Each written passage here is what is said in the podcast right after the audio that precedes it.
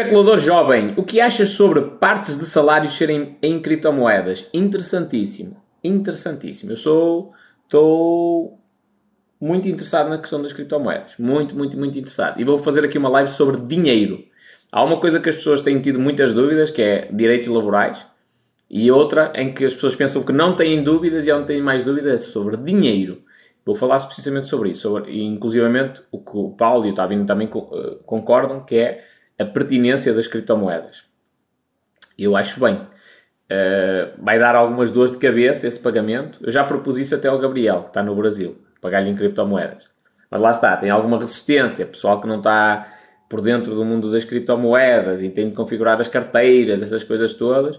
Mas eu propus-lhe isso. E digo-te já, pá, nas minhas contas assim por alto, mesmo com oscilações da moeda, e às vezes há oscilações fodidas, mas mesmo com oscilações das moedas, ele deve ganhar muito mais se ele fizer transferência tipo Bitcoin, Bitcoin, ou até pode ser uma, uma stablecoin, uma cena qualquer. Ele, ele, ganha, ele ganha muito mais, porque as taxas são mínimas. E quando ele transfere por PayPal ou por transferência bancária, man, é um rombo que ele leva, nem é bom.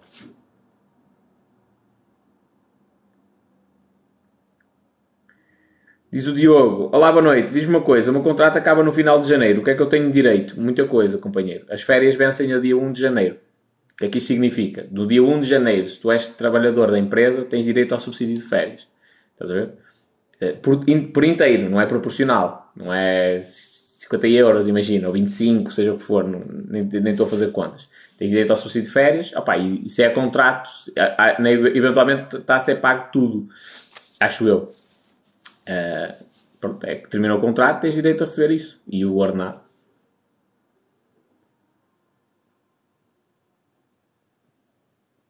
Como é que é Pedro? Como é que é Nuno? Boa noite da Suíça, boa noite companheiro. Esta que zona de Rebordosa, do centro, nos semáforos.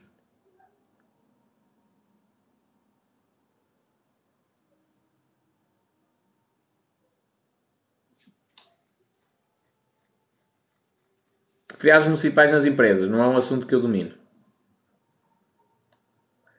Diz o José Saraiva, não foste à festa do Lion? Não é festa, companheiro. Aquilo não era uma festa. E não é só do Lion, é do Lion e do Tabin. É uma formação. For, ah, vamos uh, recapitular. É o Crypto Barbecue. Porque formação tinha de dar...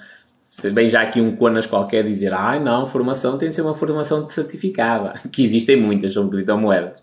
Um, portanto, eles, eles tiveram a dar informação a um conjunto de pessoas que, que vão aproveitar aquilo para os investimentos.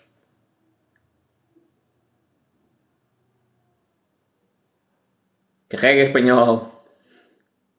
É sempre a bombar. Não se. Diz aqui a Mar, obrigado pela ajuda em relação à baixa uh, por não ter onde deixar o filho menor. Olha, Mara, eh, eu, assim, de uma maneira resumida, em relação a esse problema que muita gente o tem, ok? Não, nem estou a contestar o pessoal meter baixa. A questão é, legalmente isso não pode acontecer. Em teoria, não é? A criança não está doente. Mas nada como haver uma abertura e sinceridade com a entidade patronal. Chegar a ver a Deus, olha, é assim, eu tenho esta situação. É fodido a gente em última alternativa, ter de pagar alguém para ficar com os nossos filhos, pagar mais do que aquilo que a gente recebe no nosso, no nosso emprego? É. E sabes onde é que isso me aconteceu muitas vezes? Quando haviam greves nos transportes públicos. Eu ia trabalhar para cumprir a obrigação que eu tenho com a empresa, os funcionários públicos estavam a fazer greve porque queriam direitos que o governo congelou porque estávamos em crise e fizeram greve por esse motivo. Prejudicam a mim e a outros milhões de portugueses e eu vou trabalhar um dia inteiro para perder dinheiro. Porque eu vou trabalhar para um sítio longe de casa, às vezes tenho de apanhar táxi. Imagina que eu ganho 25 euros eh, no, no trabalho durante o dia todo e gastei 50 só em transporte de táxi, por exemplo, porque não arranjei uma alternativa à última da hora. É fodido isto? É. É o, é o país que temos. não é o país que temos, é o sistema em que estamos inseridos. Quando nós somos funcionários, temos de nos submeter a essa, essa cena. Mas do outro lado, pá, raras serão as exceções em que não existe um ser humano com coração que diz assim: foda-se, realmente, eu não deixava uma criança de 10 anos sozinha em casa, sei lá, ela vai ela ligar o gás ou uma coisa qualquer, não deixava. Não é? Portanto, havendo, havendo abertura e não estando tu de, de ponta, pegada de ponta com a, com a empresa, a priori ela também vai compreender a situação. Diz a Susana, neste caso eu entro 10 minutos antes da hora e saio 10 minutos mais tarde. E se me atrasar 5 minutos, descontam. Isso comigo não funciona. Isso comigo não funciona. Eu também, eh, eh, as empresas comigo não têm ponta por onde se lhe pega. Eu sou um gajo exemplar. No que diz respeito à parte profissional. Depois do resto, lidar comigo não é fácil. Eu mesmo me reconheço, mas no que diz respeito ao profissionalismo, é uma cena de exceção. Agora, isso eu não, não tolero. Comigo, esse, esse cenário não acontece. Tipo, 5 minutos de atraso. Tipo, esse cenário comigo não acontece. Mas se me ameaçassem, um, iam ter de me pagar os minutos todos que, que eu trabalho a mais.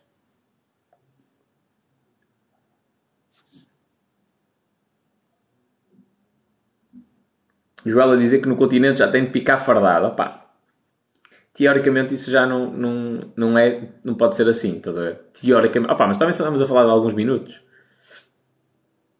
Boa noite, Nuno. Diz o Joel, o Jorge, perdão. Vai ser muito difícil os governos aceitarem as criptos. E essa é uma das grandes vantagens. Porque as cripto... Eu vou-vos fazer uma live só sobre dinheiro, mas vou, vou falar aqui uma coisa um bocadinho... coisa. Só para pôr o pessoal a pensar. As criptomoedas têm vantagens e desvantagens. Mas uma das vantagens das criptomoedas é que elas estão... O valor da moeda está na mão das pessoas. Por isso é que um governo não consegue regulamentar a Bitcoin. Porque quem é a Bitcoin? Quem é a empresa que é dona da Bitcoin? Não há. Eh, quem é o governo, o país que é responsável pela Bitcoin? Não há. Portanto, a moeda pertence às pessoas. E esta é uma das grandes vantagens, até porque o sistema descentralizado tem custos consideravelmente maiores do que um sistema centralizado, como sei lá, o sistema Visa, uma coisa assim. Eh, e mesmo o próprio dinheiro físico tem um custo maior. Eh, a cena da validação das transações e tudo mais. Mas, em contrapartida, o dinheiro fica na mão das pessoas. E é sobre o dinheiro que eu vos quero falar numa live específica, para vós perceberes a vigarice que nós temos sido algo. Foste nadador Salvador em que praias? Na praias, praias, praias, fui em Vila de Conte. Uh, um ano estive na Praia do Pocinho, outro tive, e outro tive Praia do Pocinho, Árvore, e fiz, e fiz acho que aquilo é tipo 20 km de costa na Moto 4, desde Azurara até Labrujo.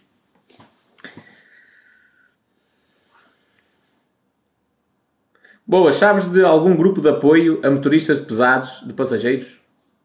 Não sei, João. Não sei que tipo de apoio é que também queres.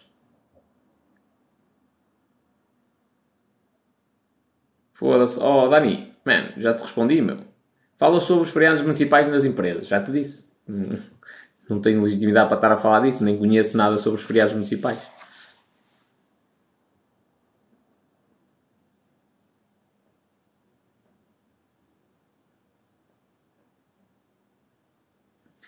Ricardo Bessa, uma boa pergunta, que é, boa noite, espanhol. No subsídio de férias, quem trabalha por turnos tem de receber o subsídio de turno? Olha, isso é uma questão muito complexa.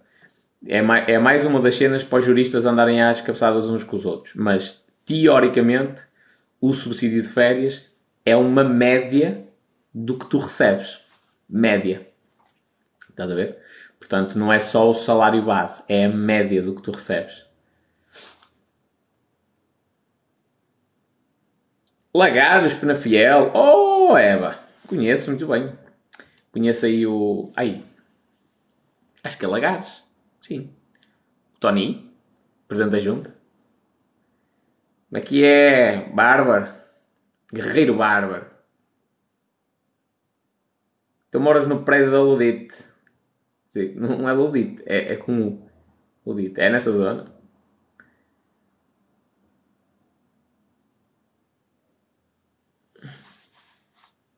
E aí, ó pessoal, tantas dúvidas em relação a, a questões laborais.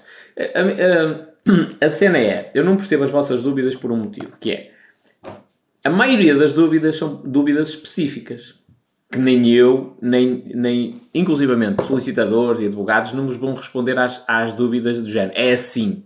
Porquê? Porque depende, de, tem de ler o vosso contrato, tem de ver a vossa situação, há quantos anos é que estáis na empresa, sobre notificações, se não houve, o que é que aconteceu. Eles que são profissionais da área vão ter de fazer isto, não é? Uh, mas o que me causa mais espanto é tantas dúvidas e tão poucas pessoas foram ler o código de trabalho, mandaram um e-mail à ACT, agendaram uma consulta na ACT, porque são eles que os vão esclarecer as dúvidas, não sou eu. Pá, eu estou aqui a falar, isto até é ridículo, só, só mostra que quando nós estamos atrasados em Portugal. Deviam de existir advogados, advogados que sejam especialistas em código de trabalho, deviam estar a produzir este conteúdo na internet. Se eles começarem a falar de legislação laboral, o que é que a empresa tem direito, o que é que o trabalhador tem direito, foda-se, eles, eles estão anos a fio neste tema.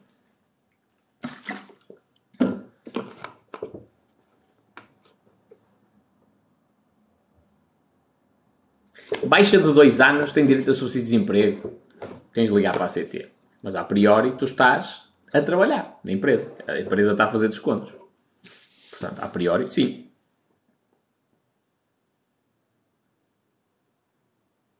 Mal disto é que só se sabe a greve no dia e nunca com antecedência. Não. A greve tem de ser uma coisa comunicada com antecedência.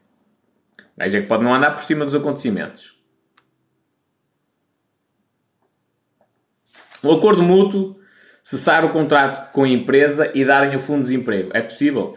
Não é dar. A vantagem de falares com a empresa, perdão, é essa. Imagina, tu já não estás bem, a empresa também não te está a curtir. E, e é o normal. Vamos, isto é como um casamento. Às vezes tu, tu dizes na igreja ao padre que é para sempre e às vezes não é. Estás a ver? Pronto. Tudo bem, não não te sentes bem, a empresa também não, te sente, não se sente bem em ter-te lá a ti, chegas a acordo, género, olha pá, eu abdico de parte da indenização ou da indenização toda, se for pouco tempo, por exemplo, acho que nem vale a pena te chatear por causa disso, lá, fiquei com o dinheiro, eu saio na boa, tu despedes-me e eu vou para o fundo de desemprego. Dás-me a carta e eu vou para o fundo de desemprego. E vou chular o Estado. Que somos todos nós, estás a ver? Mas pronto, vai, vais para o fundo de desemprego e vais, e vais fazer a tua vida, vais à procura de emprego.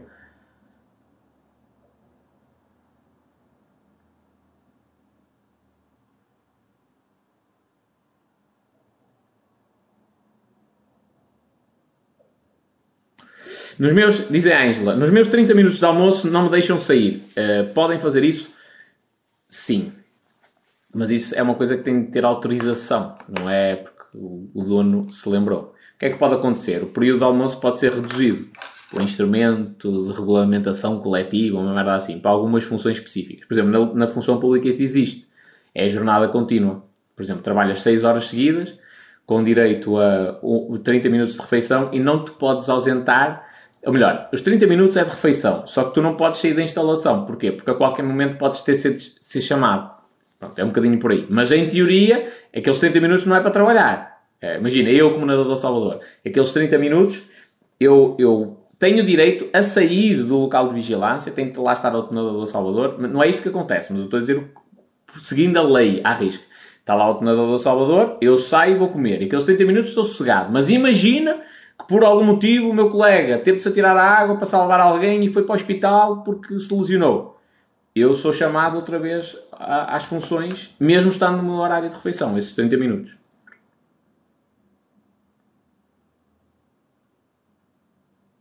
Diz a Marta, boa noite. É obrigatório fazer contrato ao fim do mês de experiência? Marta, o contrato de trabalho não precisa ser escrito, pode ser verbal. É obrigatório fazer no final do mês. O mês de experiência não é o mês de experiência. A lei prevê um período experimental de seis meses. Isto alterou uh, há pouco tempo. Seis meses. Portanto, durante esses seis meses, quer. Acho que é seis meses. Sim, seis meses. Passou para o dobro. Durante esse período experimental, quer a entidade patronal, quer o, o trabalhador, podem rescindir como quiser.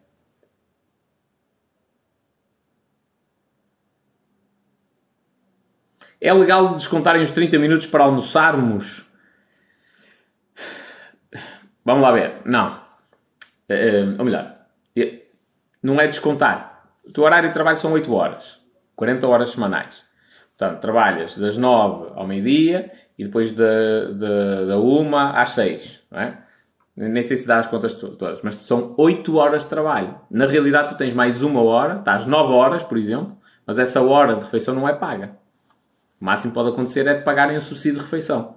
E aí, entre aspas, estão a pagar a hora, mas aquela hora ela não tem um valor legal Então não, eu não vou descontar. Não sei como é que está a acontecer, mas isso é uma, é uma questão muito objetiva e, e tipo muito específica tua. Relativamente a atrasos, tem-se tolerância de 10 minutos, não estou em erro, diz aqui o Ricardo Ferrão. Pá, isso para mim, essa cena para mim não existe, estás a ver? Por isso é que a maior parte das pessoas coloca, coloca entraves que eles para mim não existem. Tipo, 10 minutos de atraso, tipo, não existe para mim. Quando existir é caiu alguma coisa, um meteorito no meio de uma estrada enrebordosa e por isso é que eu me atrasei 10 minutos. Em dois anos, na, dois anos e meio na função pública, dois anos e meio, e durante os dois anos e meio o meu pai passou por uma operação muito delicada e o, o pré-operatório também foi muito complicado. Operação ao coração. Em dois anos e meio eu tive dois atrasos. Um deles, eu comuniquei antecipadamente do género, eu vou a uma consulta médica que já está marcada e estou a trabalhar neste horário, queres-me trocar o horário? E o meu chefe disse na altura, não, ficas na mesma com o mesmo horário, quando chegar chegaste. Pá, traz uma justificação qualquer porque não há stress porque há outro gajo. Ok. Ou seja, eu dei aquele atraso porque a empresa, neste caso a Câmara Municipal, decidiu assim. E o único atraso verdadeiro que existiu foi numa situação em que eu tive a levar a minha mãe, minha mãe ao hospital, meu pai estava lá, no pós-operatório, um, e tive de, de, de, vir a correr. Já tinha colocado as fias tipo a par do género, eu posso me atrasar, e atrasei-me um minuto. Disse assim: Olha, como é que é? Queres que, mande, queres que peça uma justificação ao hospital? Disseram: Não, um minuto, não estou a brincar, tipo, um minuto. E, e, tendo em conta que o meu horário de entrada no trabalho era 30 minutos mais cedo do horário de funcionamento da instalação. Ou seja, em teoria eu tenho 30 minutos para ver se está tudo bem e começar a, o trabalho de vigilância como na Salvador. Portanto, aquele minuto é, na prática, irrelevante, porque deu tempo para fazer tudo e mais alguma coisa que eu tinha para fazer antes de iniciar a vigilância. Pronto, e é isso. Portanto, essa questão é, pá, 10 minutos, tipo, para mim não se coloca. Não, não, mas não tem a ver com ser bom ou mau funcionário, é abrir profissional. Não é, ah, estou a, dar, ganhar ao patrão. Não, eu sou... Eu, em tudo que eu tenho de fazer, eu tenho de ser bom. É esta a minha premissa. Não preciso ser o melhor do mundo para algumas coisas. Mas tenho de ser bom. Portanto, essa cena de 10 minutos não, não faz sentido. Aliás, sabes uma coisa que a mim me... Eu vou correr os vossos comentários para baixo todo, pessoal. Porque senão daqui a um bocado chega aí o Paulo e eu não dou fé. Uh, uma cena que me faz muita confusão, que é, vou dar uma volta de manhã, aqui por Rebordove, e se eu chegar por volta das... Se eu for dar a volta muito próximo das 8 ou das 9 da manhã, quando se está a aproximar das 8 ou das 9, Deus me livre, é uma puta de uma confusão, só carros de um lado para o outro, ultrapassagens assim meias malucas. Eu foda-se, esta gente está maluca, mano. E que tal acordar tipo 15 minutos mais cedo e vir tranquilo, relaxado a vida? Ou 30 minutos mais cedo? É porque esse pessoal diz que não tem tempo, mas é pessoal que passa duas horas no TikTok. e não é produzir conteúdo, é ver conteúdo de outras pessoas. Foda-se. Tipo, acorda mais cedo, relaxa, medita, vai para o teu emprego, chegas lá. não quer dizer que tu comeces a trabalhar logo. Eu sou o tipo de gajo que chego pico o ponto, meia hora antes e começo logo a trabalhar. Não ando cá com, com paneleirices e. Ah, é só a hora, é só. Eu não, não, eu, mas não estou a dizer que está certo ou está errado. Tipo, eu não sou assim. Agora, a cena de chegar ao segundo lá naquela hora, isso não é de campeão. Não é de campeão, isso é de pessoal fraco. Desculpa lá a sinceridade, é de pessoal muito fraco. Aliás, uma vez vi, vi um, uma palestra, está no YouTube, do senhor Robert Shinashiki, é um brasileiro. E o gajo perguntou assim: Ora bem, eh, eh, posso ser sincero? E o pessoal, podes, não sei o quê. O pessoal que está nos cantos, e numa palestra, num auditório grande, o pessoal está nos cantos e lá no fundo. Com quanto de tempo de atraso é que vós chegaste? E os gajos disseram 15 minutos. E o gajo disse: Não, vós chegaste com 45 minutos de atraso. Porque a palestra começava às 10 da noite e vós chegaste às, às 10 e um quarto Vós chegaste com 45 minutos de atraso. Porque se, esta, se vós pagaste para estar nesta palestra, para aprender alguma coisa, para evoluir, isto tem de ser uma prioridade na vossa vida. E portanto, não é chegar à hora e correr o risco de chegar 15 minutos mais tarde. Não, é chegar meia hora antes. Que é para apanhar os melhores lugares, me sentar à frente e estar preparado para consumir a informação que vai ser passada. Então, mente de campeão é o gajo que é às 10, às 9 e meia eu já lá estou. Prontinho. Eu já fui a uma entrevista de emprego, cheguei lá uma hora antes. E a maioria do pessoal, tipo, vai dar uma volta, vai para o café e o caralho.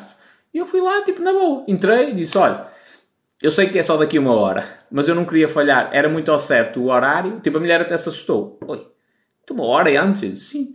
Disse, olha, eu sei que é muito cedo, só que o próximo horário do comboio que eu tinha, e tinha de apanhar metro, era muito em cima. Pelos meus cálculos, eu ia chegar aqui ou na horinha ou ia-me atrasar para aí 15 minutos. Portanto, a mínima coisa já ia falhar convosco. Então eu decidi vir um comboio mais cedo, uma hora mais cedo, e cheguei lá tipo à hora certa, mas uma hora antes. Pronto, isto é mente de campeão. É o gajo que chega lá, meu amigo. Pronto, se eu tiver de esperar uma hora, eu espero. Nessa hora eu consigo fazer muita coisa. Vou entregar currículos noutro sítio, vou falar com outras pessoas. Ganho afinidade com a rapariga que me vai fazer eventualmente a entrevista ou a rapariga da recepção. É isto. Portanto, só depende de nós, nós chegarmos a um, um melhor patamar ou não. Depende dos outros.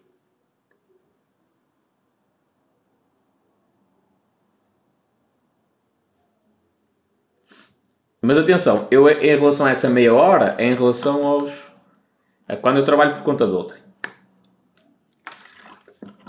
Eu agora não tenho um horário de trabalho. É, se calhar até uma coisa má.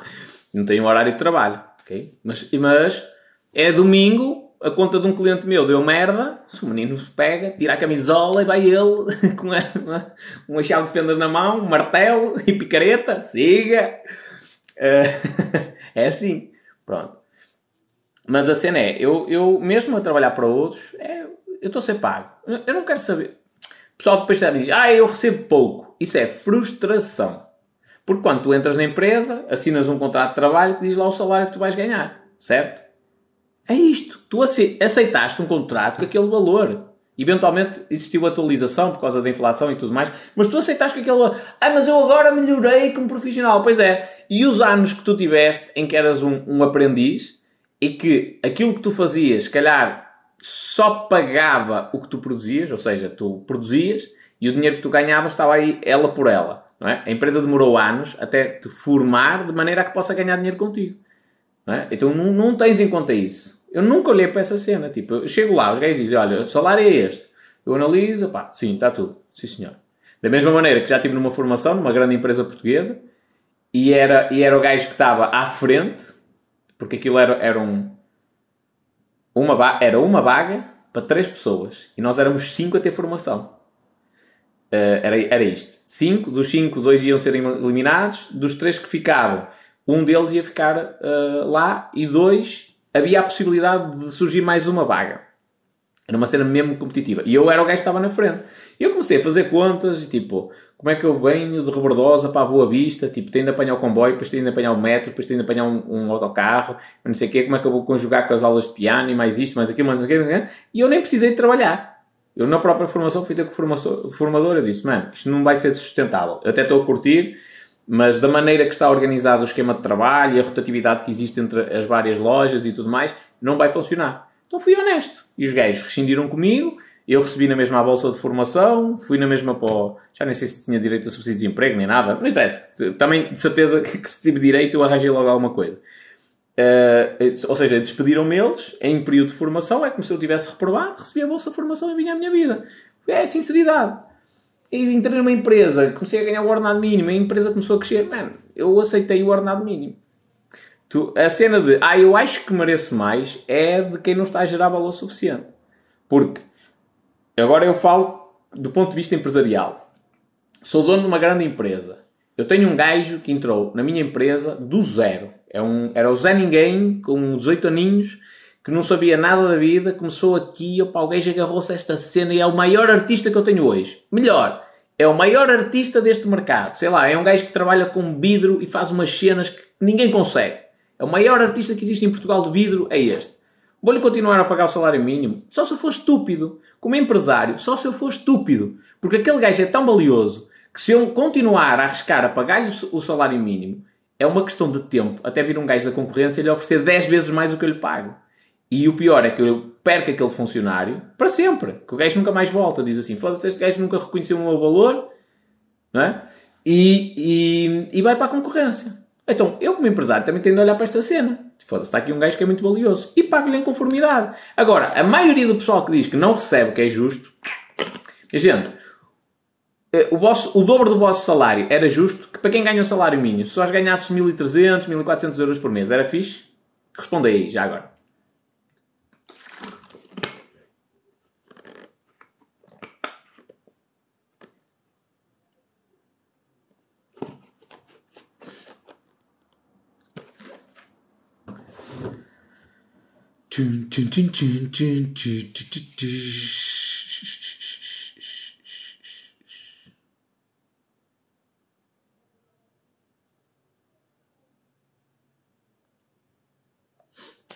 Ninguém me responde.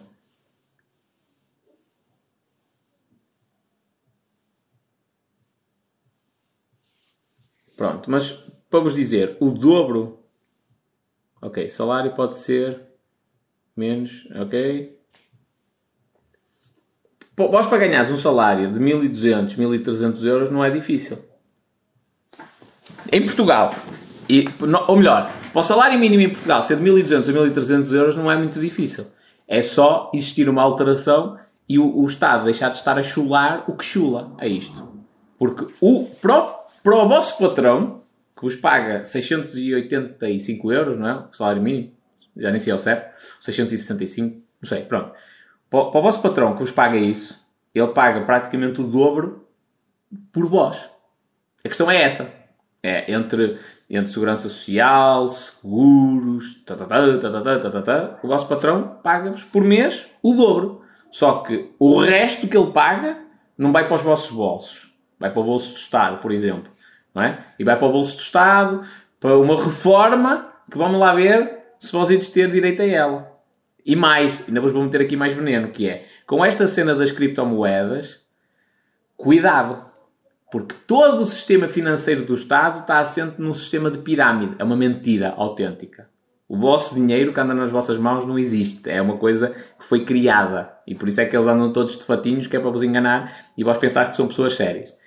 Portanto, a sustentabilidade da segurança social, se ela já não existia, com a introdução em larga escala de criptomoedas e a utilização também em larga escala de, de um sistema assim, coloca ainda mais em causa uh, a possibilidade de haver reforma. Que o Pedro a dizer, um emprego em que se ganhe 680 euros, o patrão tem um custo de mais de 1.200 euros por mês. Diz o Fernando Moreira: às vezes não é assim. Damos tudo à empresa e não somos bem remunerados. Companheiro, duas coisas. Não uma. Atenção. O tu dares tudo é uma coisa relativa. Vou-te dar aqui um exemplo. Tens um tra... As pessoas, porque é que muita gente se licencia e dá um valor do caralho à licenciatura? Porque aquilo custou mesmo. Muitas horas de estudo, muitos trabalhos a fazer. Não quer dizer que a licenciatura seja uma coisa valiosa. Não estou aqui a criticar a escola, só estou a dizer que, imagina que tu te inscreveste numa faculdade, que a licenciatura nem é nada de especial, a informação que estás a, a, a, dar nem é nada de especial, só que eles complicam aquilo de tal maneira para dizer isto é muito difícil. E tu fazes aqueles trabalhos. Trabalho, olha, imagina o seguinte: estás agora em plena era da blockchain, que é uma coisa mais complexa, e vais aprender a programar as linguagens de programação dos primórdios dos computadores. Não há mal nenhum em aprenderes isto, mas imagina que passas o curso todo a fazer isso. É estupidez. Porque tu não vais utilizar isso nos dias de hoje, da mesma forma. Estás a ver? Então estás a, a perder muito tempo, estás-te a esforçar imenso, estás, mas é para uma coisa que é inútil nos dias de hoje. Pronto. Aqui é exatamente igual. Imagina que vais para um curso de, de informática e que tu vais aprender a, escre a escrever à máquina.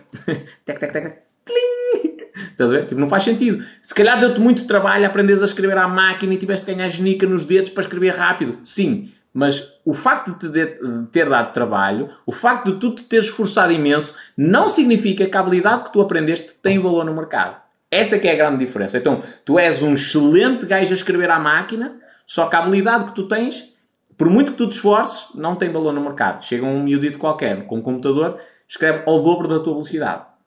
Estás a ver? E faz coisas no computador que tu não fazes na máquina de escrever. Então, epá, eu dou tudo pela empresa. Ok, mas isso não significa o teu esforço, se calhar é comparativamente a quem? Ao teu colega que merecia ser despedido? Estás a ver? Se calhar também estás a fazer uma comparação. Mas o teu esforço não significa que estejas a gerar valor. És esforçado, és um bom trabalhador, ok. Esta é a primeira coisa. Ou seja, podes estar a esforçar, podes estar a dedicar-te, e isto é uma obrigatoriedade do trabalhador, não é um ah, eu sou, eu sou melhor do que os outros. Não, os outros é que não estão a cumprir com os, com os deveres deles. Pronto. E a segunda questão é, ah, a empresa não me dá reconhecimento. Ok, companheiro, queres melhor do que isto? Isto é a mesma coisa. Tu chegares à beira de uma mulher, uh, casares-te com ela e a mulher caga para ti todos os dias. Pô, está espetacular. É, agradece a Deus isto. Porque ela está-te a dizer assim, olha, eu não gosto de ti. E tu chegas à beira dela, ok, olha, vamos divorciar. É isto. Ah, mas a empresa não me dá valor. Despede-te. Vais embora, vais à procura de outro emprego. É isto. Ah, mas eu não, não vou abdicar de 10 anos de indemnização. Pronto, vais ficar infeliz para o resto da vida. Porque aquele empresário já te mostrou que não vai reconhecer o teu valor e tu vais continuar a insistir porque tu queres que ele reconheça. E a realidade é, as empresas, isto é, é, é a mentalidade do socialismo que vos dá a volta à cabeça. As empresas não são uma democracia. O dono arriscou o dinheiro dele, criou a empresa, tem de cumprir a lei, ninguém está a colocar isto em causa, tem de cumprir a lei, mas dentro da empresa e dentro da legalidade é o dono do negócio que manda. Se o dono do negócio diz que vai pagar o salário mínimo a todos os funcionários, ele paga o salário mínimo a todos os funcionários. É isto. E tu dizes, ah, mas eu mereço mais do que o salário mínimo. Tudo bem, mas o dono definiu, quando criou o conceito da empresa, que ia pagar sempre o salário mínimo. Man, não te adianta. A decisão é dele. Por muito que tu queiras, por muito que tu tentes convencer, se o gajo for irredutível, como é tipo o espanhol, quando mete uma ideia na cabeça, não adianta. Eu, mesmo sabendo que me vou espetar contra a parede, não adianta. Se eu disser que é assim, é assim que eu vou fazer. E posso-me espetar. E depois eu, eu é que decido como é que vou resolver. Se o gajo disser que vai fazer daquela forma e vai pagar o mínimo, ele vai pagar o mínimo. Portanto, aí és tu que tens de assumir as rédeas e dizer assim: pronto, o gajo só quer pagar o ordenado mínimo, eu ponho no caralho.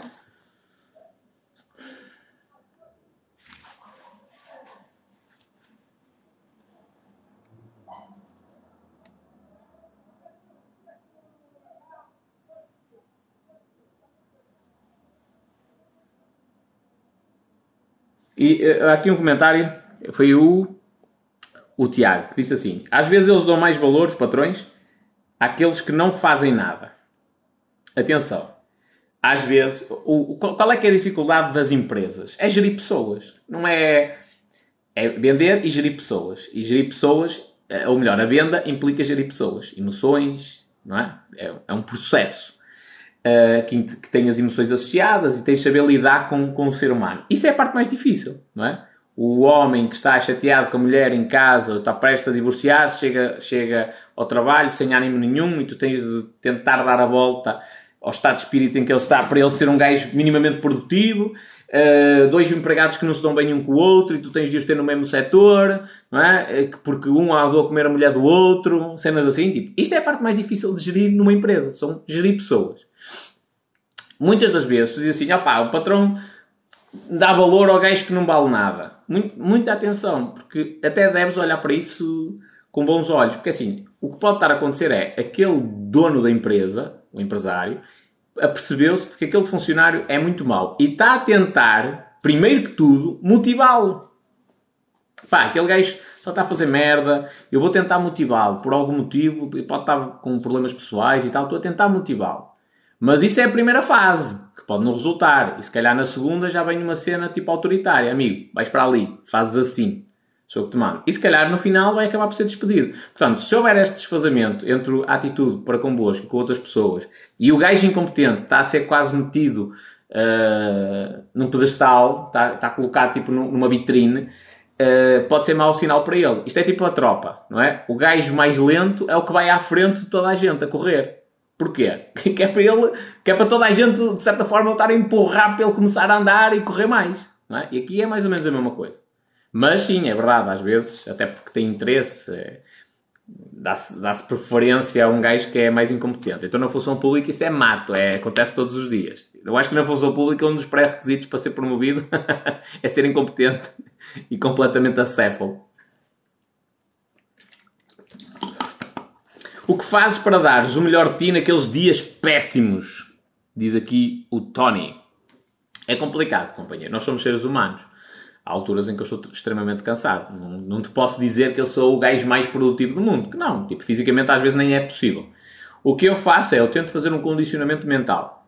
Por exemplo, se eu estiver chateado, ponho-me aqui a ouvir músicas motivacionais, meu sendo assim, tipo, músicas para mim têm significado e eu fico logo todo acelerado, estás a ver? Às vezes descanso um bocadinho e depois vou trabalhar, acontece, posso ter de fazer uma cesta tipo 20 minutos para o meu cérebro, tipo, descansar um bocadinho e depois trabalho logo a seguir. Para mim, que não tenho um horário de trabalho definido, estás a ver? Um, e é aceitar que os dias não são todos iguais. É, é impossível um empresário tem que ter a visão de um treinador. Tipo, é impossível tu teres um, um atleta sempre a 100% todos os dias. Não é possível. Tu o que é que tu fazes? Tu vais dando treino, dás carga, dás período de recuperação, carga, período de recuperação, carga, período de recuperação. É um bocadinho assim. Então quando tu tens uma noção de, epá, hoje dormi mal, hoje zanguei-me com a minha mulher, pá, 5 horas de sono, hoje estou que é ó. Eu no outro dia mandei uma mensagem a uma pessoa e disse, opá, as minhas desculpas, porque eu eventualmente hoje estou chato. Até a própria pessoa reconheceu, tipo, estás está chato hoje. É verdade, tipo, dormi poucas horas, as coisas não estavam a correr bem, tive ali algumas rasteiras que me chatearam um bocadinho, uh, que acontece, tipo, eu não sou melhor nem pior do que os outros, portanto, a gente às vezes dá confiança às pessoas uh, e dá de bom coração e, e ainda nos peta uma faca nas costas, é? portanto, o dia não estava a correr bem e eu se calhar estava a descarregar na pessoa que menos merecia que eu descarregasse. E a, a, primeira cena que eu tenho a fazer é eu reconhecer que, que há qualquer coisa que não está bem comigo. Tipo, pá, realmente eu estou exaltado. E como diz a minha mãe, que me conhece desde pequenino, quando eu não durmo às 8 horas, tipo, eu sou pior que as cachopos, fico impertinente. uh, e portanto é capaz de, de, da minha maneira de falar, mais agressiva, estar relacionada com o facto do meu dia não estar a correr bem. Pronto, é isto. E quando tu explicas às pessoas, dizem, pô, e, e, e, especialmente pessoas que tu ajudas, por exemplo, que no dia a dia tu até motivas e, e, tu trocas grandes ideias e mandas informação para elas de uma maneira gratuita que o pessoal até fica. Voltei ou não? Voltei, voltei, voltei. Voltei?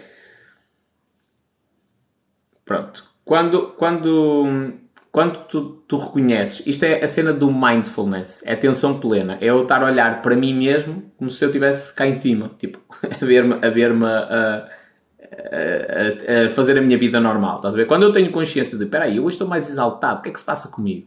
Ah, foi uma chamada telefónica com um cliente, eu exaltei-me e o meu estado de espírito aí mudou. Primeiro, consigo fazer alguma coisa. E depois, posso pedir desculpa às pessoas. Já pá, olha, hoje nem vale a pena falar comigo. Estás a ver? E isto, quando tu és sincero com as pessoas desta forma, elas também pensam assim, foda-se, realmente, se formos a pensar bem, este gajo está todos os dias a mandar, tipo, mensagens de motivação, mesmo para mim. Tipo, a pessoa pensa, não é? Se o gajo manda-me mensagens de motivação todos os dias, sempre que eu tenho algum problema, sempre que eu tenho alguma dificuldade, pá, o gajo não falhou.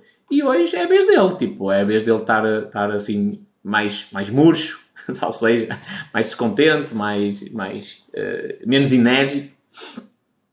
E pronto. É mais ou menos isto. O Fernando aqui a dizer uma coisa que é bonita, mas não acontece, que é não se pode misturar a vida pessoal com a vida profissional e vice-versa. Impossível. Gente, o ser humano não permite, o nosso cérebro não é um computador como um computador. não permite do género. Agora, das 9 às 6, eu só sou profissional e não tenho problemas nenhums, as minhas emoções não estão à flor da pele e de, depois das 6 eu sou um ser humano livre que não tem nada a ver com o trabalho. É impensável. O cérebro não funciona dessa forma. Não dá. Por isso é que às vezes é melhor dizer, opá, eu hoje não estou mesmo com cabeça para isso, estou com problemas pessoais, não estou com cabeça para isso, até preferia não termos a reunião hoje. É, às vezes é preferível dizer isto dentro do que é possível, não é? Pois no conceito empresarial podem haver coisas que não dá para adiar.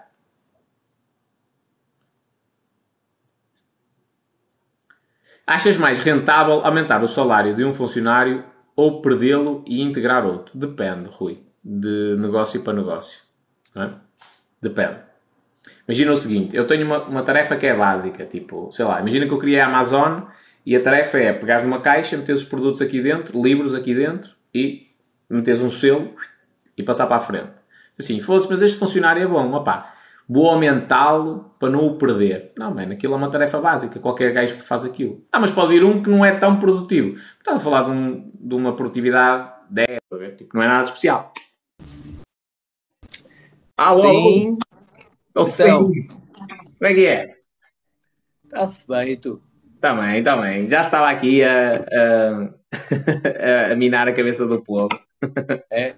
Eu estava, a acabar de ver o jogo. O jogo intensificou o, o França-Espanha. Quem é ganhou? Ganhou a França. Foram campeões lá deste troféu que é novo, inteiro. É? Não sei, confederações, o quê? Não sei. É. Olha, uma cena. Uh, tu que és empresário, não é? Com experiência. O pessoal estava aqui a reclamar que tem salários baixos. E eu perguntei se eles gostavam de receber tipo o dobro do salário. Na prática, um funcionário que tu tenhas a contrato, os encargos que tu tens mensais com ele são mais ou menos isso. Perto do dobro do, do que ele recebe. É, vai quase. Cerca de 40% mais. ou seja, é fácil, é o Estado diminuir a carga fiscal Uh, e eventualmente até deixar. Sim, sim. sim olha, a título de exemplo, uh, a nossa carga fiscal, como, como a maior parte das pessoas já ouviu, é bastante alta. Agora, o que é engraçado, comparativamente, portanto, o nosso ordenado mínimo 665, salvo erro, o ordenado mínimo em Espanha 935, salvo erro, portanto, uma diferença de cerca de 300 euros. Porém, um deputado espanhol ganha menos 600 euros por mês que um deputado português.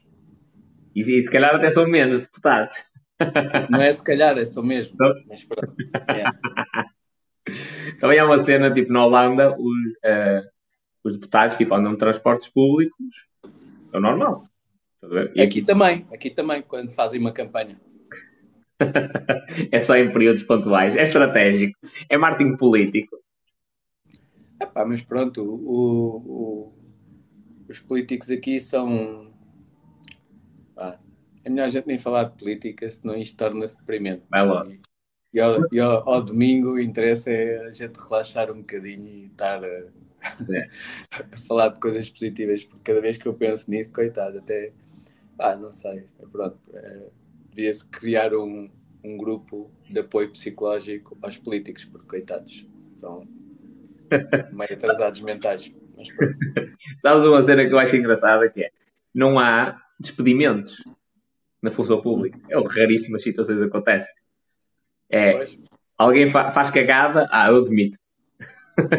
que é do género, é. que é para não prejudicar o partido e o resto do pessoal, eu demito. No, o despedimento só acontece no setor privado e quando o funcionário faz assim uma cagada muito grande.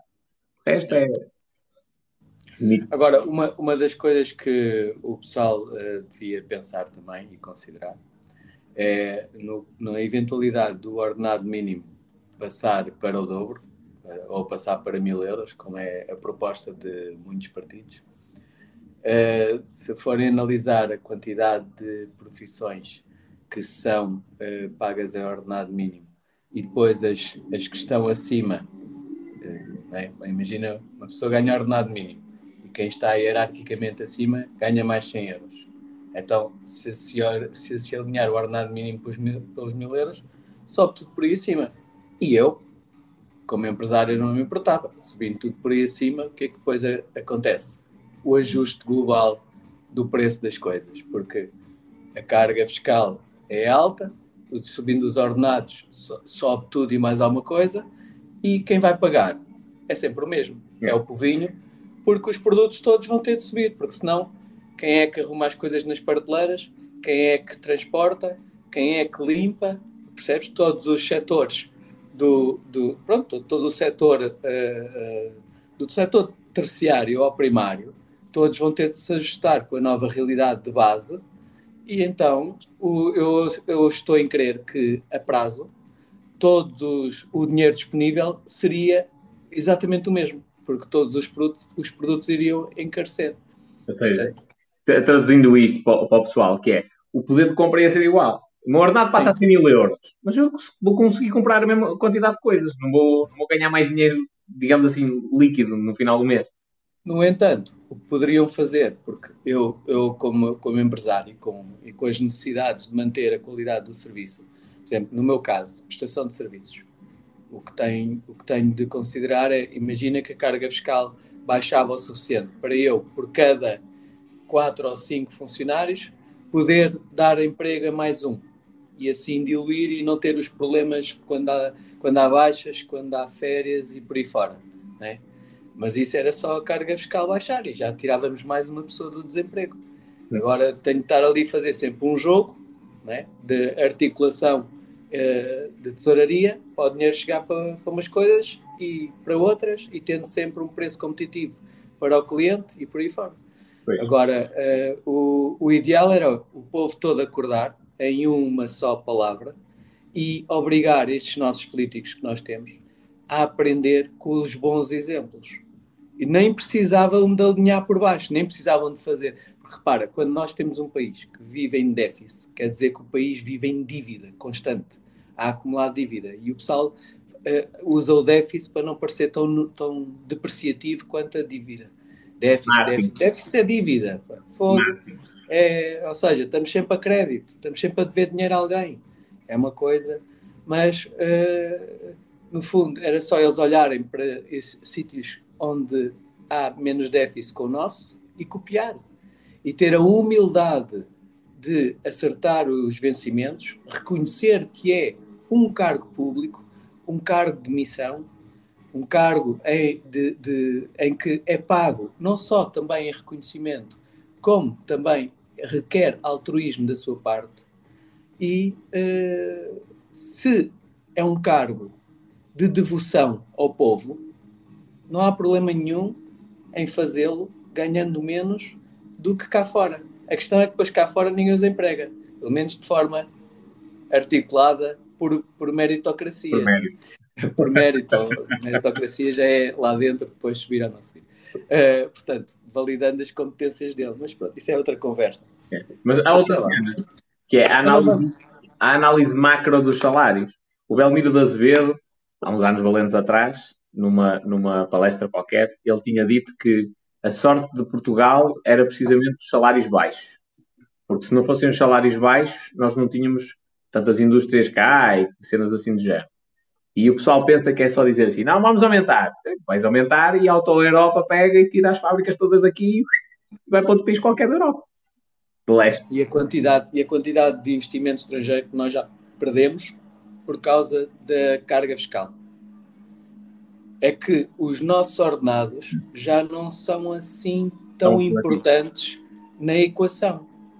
O, o negócio que nós temos perdido nós perdemos ainda recentemente a fábrica da Tesla para a Alemanha. A Gigafactory chegou a ser considerado Portugal.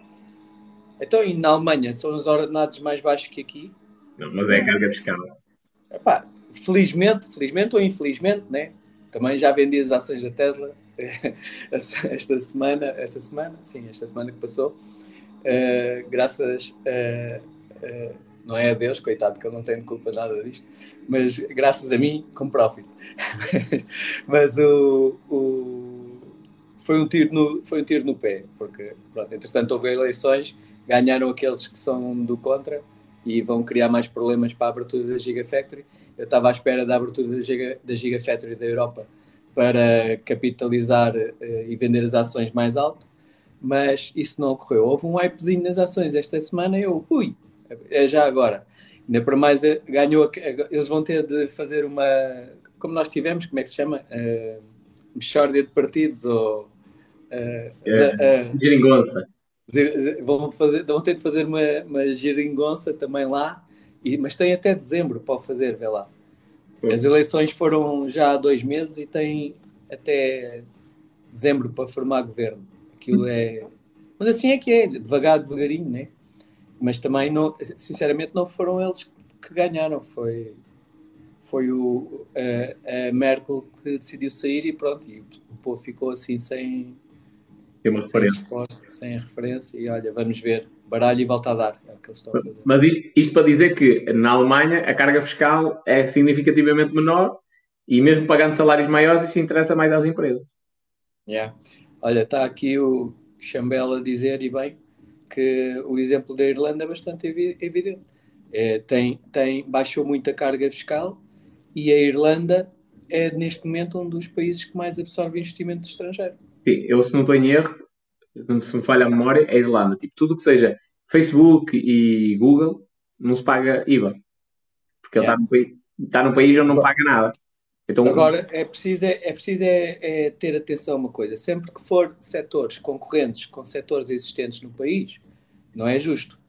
Porque depois há as outras empresas que estão no próprio país que já são, que não podem. Mas não é o caso. Eh, na Irlanda não há um concorrente à Google, não há um concorrente ao Facebook, não, há, não haveria um concorrente à, à, à Tesla. Eh, na Alemanha já há. Eh, em Portugal também não haveria um concorrente à Tesla a não ser que a Auto Europa vá fazer uma conversão à fábrica e passe a produzir uh, veículos elétricos. De outra forma, também não haveria concorrência à Tesla. Portanto, uh, investimento estrangeiro que não oferece concorrência às empresas existentes no próprio país, eu acho que não era descabido estarem a, a fazer um, um, uma exceção e, pá, e dar cinco anos de isenção disto, dois anos daquilo, estás a ver, para, para, para atrair. Porque Sim. era bom até para as empresas, para as pessoas e para as empresas do país. Uh, não só em termos de imagem, como em dinâmica e de uh, fornecedores colaterais. Pá, tu, a Auto Europa não, é, não se extingue na Auto Europa.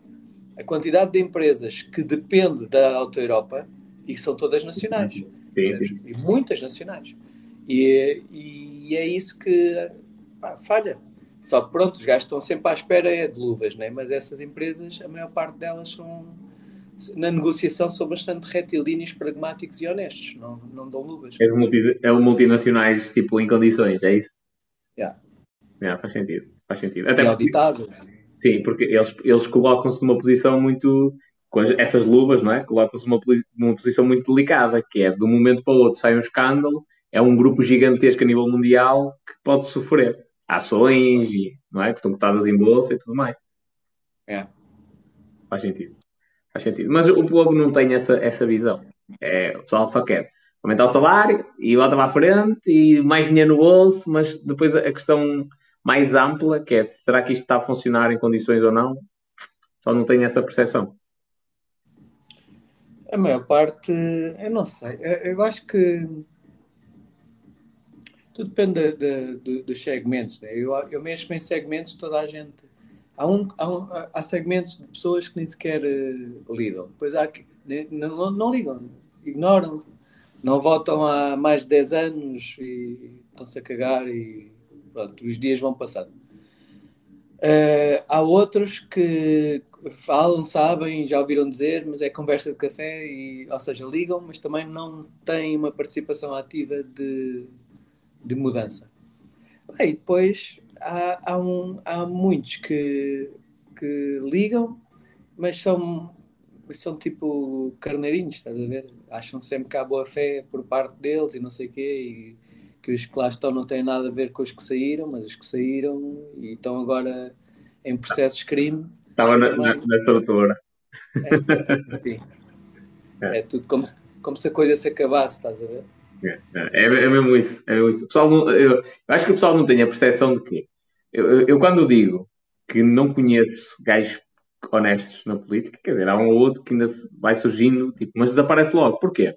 Porque ele começa por baixo e tem, está numa estrutura corrupta. Tipo, o homem honesto começa a ver aquelas coisas todas e diz: Não, santa paciência, mas eu não aguento isto. Com licença, porta da rua é serventia da casa e eu saio.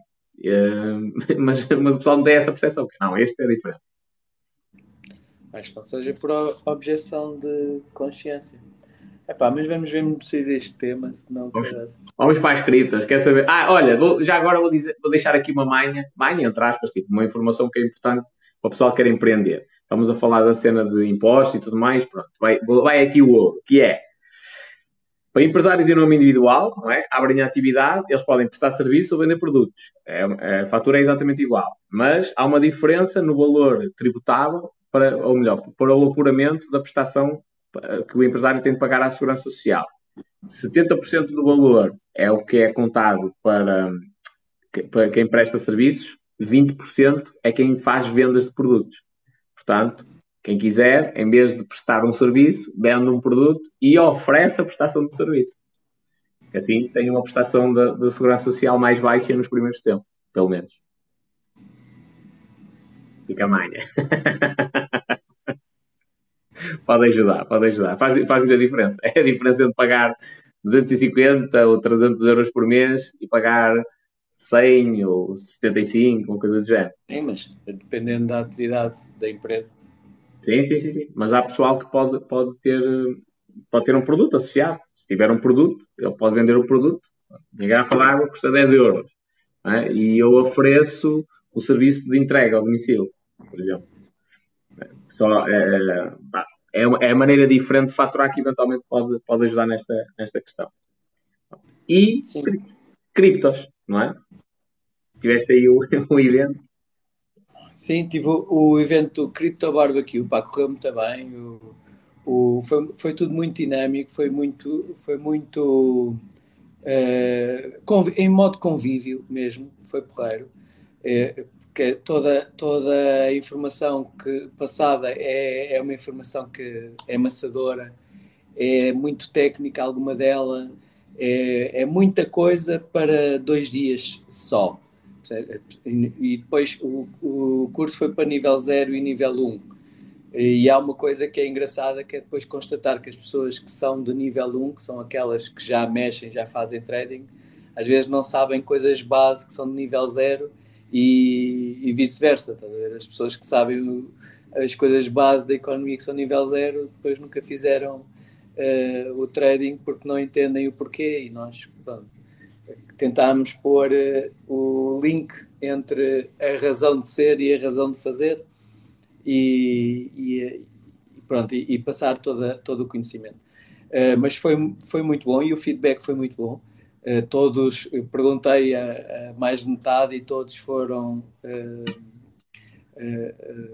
foram claros em que tinham, de, tinham aprendido mais e já sabiam fazer algumas coisas. Agora, como é muita coisa técnica e é e é, olha, quando é assim, tens de fazer isto, e tens de clicar ali, tens de alterar e fazer swap para aqui, para mandar para esta carteira, fazes copy aqui, ali fazes uh, uh, uh, withdraw e depois mandas para. Epá, aquela, aqueles termos, a terminologia, os atos, as diferentes formas e as diferentes, as diferentes formas de comprar nas diferentes carteiras, é tudo muito isso desde, desde a da, da, da, questão emocional de como lidar com os investimentos, como, como a definição de estratégia, como respeitar a definição de estratégia, como corromper a, a, a nossa estratégia quando existem episódios que alteram a dinâmica completamente.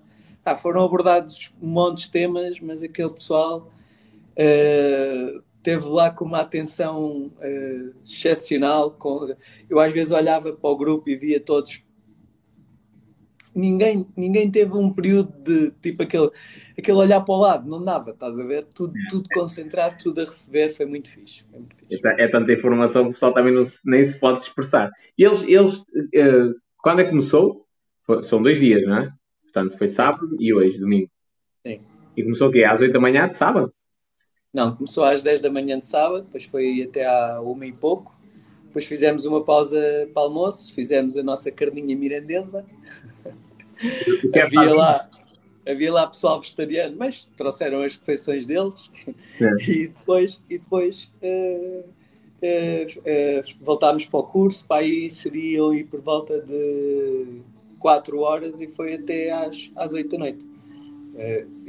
e, e no, no almoço continua-se a falar, continua-se mas, já há coisas menos técnicas, só coisas contextuais, mas, percebes? ou de perspectivas, ou alguns exemplos práticos do que, do que tínhamos feito e como tinha sido o resultado de cada uma delas, coisas assim. Portanto, todo o fim de semana, mesmo quando nós fazíamos o intervalo, há intervalo de 10 minutos, todo o intervalo é passado a falar e, e nos telemóveis e a mostrar isto e aquilo, e tá, percebes?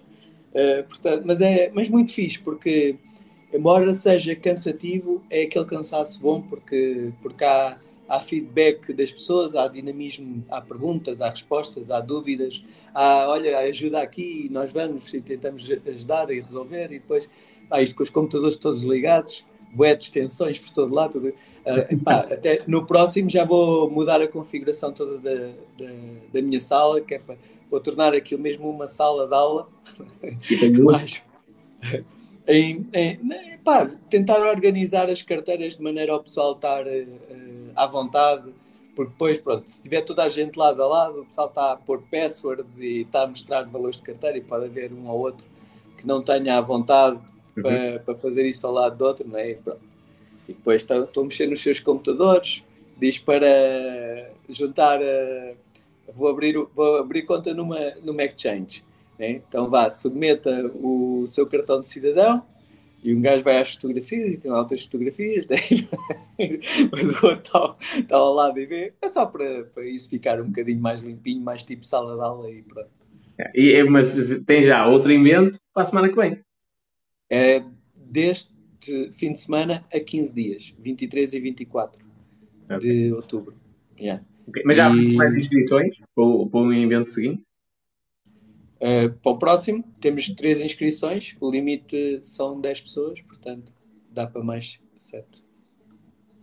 Tens três, tem, faltam três inscrições ou ainda tens sete disponíveis? Não. Temos sete disponíveis, tenho três sete. inscritos, faltam sete. Yeah. Okay. Portanto, tem 15 dias, é isso? Para se inscrever? Sim, então, tem 15 dias para se inscrever. Neste também estava limitado a 10 e foram 13. Mas isso também tem a ver com, com a, a pessoa que vai acompanhar, não é? Tipo marido e mulher. Uh, não, por acaso os 13 era um. Eu não, eu não disse antes para o pessoal epá, que os etas são chatos como caras. Mas se eles soubessem, um dos instrumentos a meu convite foi o meu contabilista. O meu contabilista, que é meu contabilista há 30 anos, ainda antes de ser TOC, já era o meu contabilista, que eu contratava os serviços, era a tia dele, e a tia dele delegava a ele, que era um puto, que andava lá a ajudar, uh, a minha contabilidade, porque na altura era uma microempresa. Entretanto, ele, ele fez os estudos, tornou-se TOC, ah, e ele já me tinha falado que gostava de saber mais disto. E eu falei, eu contactei, olha, oh Miguel, como é que é? Posso passar fatura como curso? Não posso? Ah, podes, eu só tenho de mudar o teu CAI, não sei o quê, que eu tenho atividade aberta como empresário em, em nome individual. Mudou o meu CAI, depois em mais dar um curso de quê? E eu expliquei, epá, eu quero fazer isso. E eu, então olha, és meu convidado, não, não te vou cobrar nada, né? Então, és meu contabilista há 30 anos. Mas pronto, é, é, e ele é curioso também, porque ele observou a minha vida toda uh, empresarial, né? Ele conhece-me desde o tempo em que eu fiz a primeira, uh, a primeira operação na Central Mensageiro. Assim que eu entrei para a Central Mensageiro, entreguei a contabilidade à tia dele. É, e ele pegou mais importante. a nossa Hã? E mais importante, que é, ele lida com os teus números. Ele lida com os meus números, ele viu a minha progressão e então ele quer saber como é também. Ele diz assim: não, não, não. Ah, outros, Se fosse um gajo qualquer a vender-me um curso, estou como outro. E nem ia pensar se fazia ou não, podia ser esquema. Deste gajo eu sei o que é que está na base. Exato, exato. Mas isso acabou, acabou por uh, me lisonjear não é? com, a, com, a, com a pretensão dele. Depois, uh, uh, liga-me outra vez, epá, não me leves a mal, mas eu tenho um amigo meu que também é contabilista e ele também sente necessidade de perceber mais disto, podemos ir? E eu, epá, ok, mas como eles moram na margem sul, não iam lá dormir, epá, ok, mais um, não há problema. Uh, mas esse, esse, não, mas ele paga, eu, claro que ele paga, então tem, tem de pagar. Isto, a ti eu ofereço. Depois ele, epá, mas e se não for muito abuso, pá, a minha, a, a minha filha está tá a estudar no técnico, uh, engenharia mecânica, uh, e ela também gostava de ter umas noções uh, de blockchain, mas ela paga também. E eu, pronto, então olha, venham. Era ele, era a filha, era o amigo, e foi os 13, os três mais foram eles. E já agora, estão aqui a fazer uma pergunta, o Pedro diz assim, se tu e o Taviano estáis a pensar em fazer alguma formação na Madeira, Uh, eu, eu, eu, e o Tavino estamos a pensar fazer formação em todos os, sítios onde se consiga juntar pelo menos, uh, dependendo depois dos locais, 8 a 10 pessoas para nós administrarmos o, o, o, o curso. Mais tarde Portanto, vai, ser, vai ser de passar isso para uma cena online?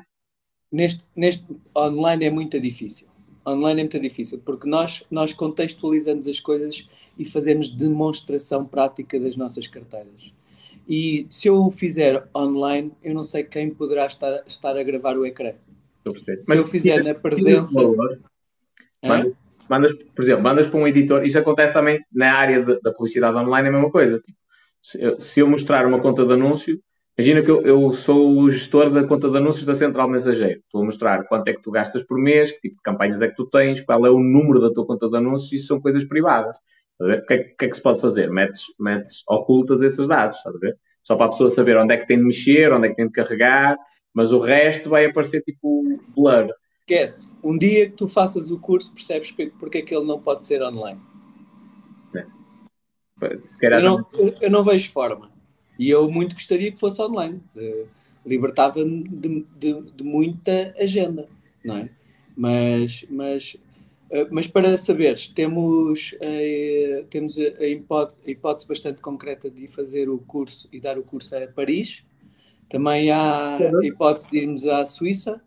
Epá, e a comunidade imigrante é uma comunidade que muito, uh, muito tem a ganhar com isto, porque são precisamente pessoas que vão trabalhar, vão poupar dinheiro e neste momento estão a poupar dinheiro nos bancos, que, que só anda para trás o dinheiro, não é? Eu vou fazer uma live sobre dinheiro precisamente para alertar as pessoas em relação a isso. De, de algumas coisas que eu tenho, que eu tenho vindo a constatar, mesmo tipo um abra-olhos. Mas é, é, mesmo isso, e faz sentido o que estás a dizer. Eu, imagina, se um gajo aqui em Portugal que ganha salário mínimo consegue poupar 20 ou 30 euros, se o gajo está na França e, e poupa 100 euros por mês, ele pode estar a aplicá-los com uma rentabilidade, ou melhor, pode estar a ganhar mais dinheiro. A rentabilidade é a mesma, se calhar, mas ele está a ganhar mais dinheiro por já estar a aplicar o dinheiro. Portanto, isso faz, faz todo sentido. Uh, o pessoal não tem ideia da forma como pode pôr o dinheiro a trabalhar para ele. E, e, e, neste, e nós, neste momento, através da, da, da blockchain, uh, temos várias uh, formas de fazer isso. É o momento, é agora. E estes, e estes contratos que agora eles disponibilizam nas plataformas onde permite fazer pools e tudo mais, não vão estar tanta sempre, para sempre tão altos. Não vai estar sempre disponível produtos a 5 anos com valorização de 75% ao ano. Não vai. Sim, sim, sim. Aliás, a, a, lógica é sempre essa. A Pancake Swap, por exemplo, no início a, a, valorização era 86%. Agora já está mais baixa, já está aí em torno dos 72%, uma coisa assim qualquer. Daqui a 3 ou 4 anos o pessoal entra, tem uma valorização de 10%, coisa do género. Eu no início fiz uma pool ou outra a 86%. Já estou a fazer pools a 75%. A última que fiz já foi a 56. Portanto, estas pools não vão estar disponíveis nestes valores para sempre. Mesmo se fizeres um staking mais básico na, na Binance, uma coisa mais, eh, são, são stakings a 7%. Tudo é melhor que os bancos, tudo. Mas tem 7, 6, 8.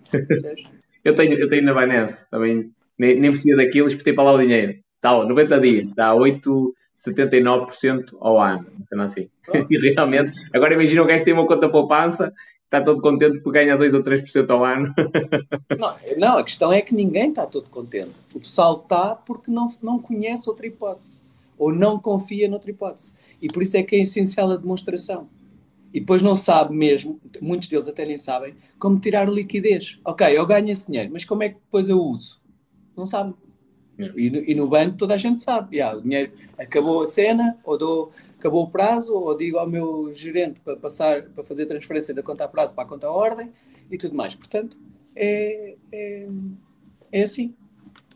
É, é, no fundo, é, é passar o conhecimento de como é que as coisas podem ser feitas.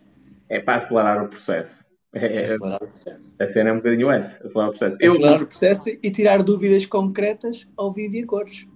E há coisas que não são uh, fáceis de resolver, nada mesmo. Temos dado três voltas e quatro voltas. Só que é, é assim, tem de ser a experiência, a, a, quantidade de vezes de tentativa e erro que nós já conseguimos dar a volta às situações, depois ali sabemos como aplicar. Ao passo que pessoas que chegam ali pela primeira vez olham para aquilo, esbarra, não funciona, é, não funciona, encolhem os ombros, não funciona, encolhem os ombros, não funciona. Se calhar está a fazer uma cena errada de base, que é não mudar na MetaMask, por exemplo, a rede, a rede certa por exemplo. A cena, e configurar, por exemplo, a, a rede da Binance dentro da MetaMask. Isso pode fazer há, há, há, tanta coisa que pode ocorrer Ainda hoje, ainda hoje houve um que não estava a conseguir fazer uma compra, estava a inserir os dados do, do, do cartão de crédito e não estava a dar, não estava a dar, não estava a dar. Pá, eh, por acaso não era esse o problema, mas ele estava a pôr a morada onde está agora e o cartão de crédito eh, que ele estava a submeter estava feito na morada antiga.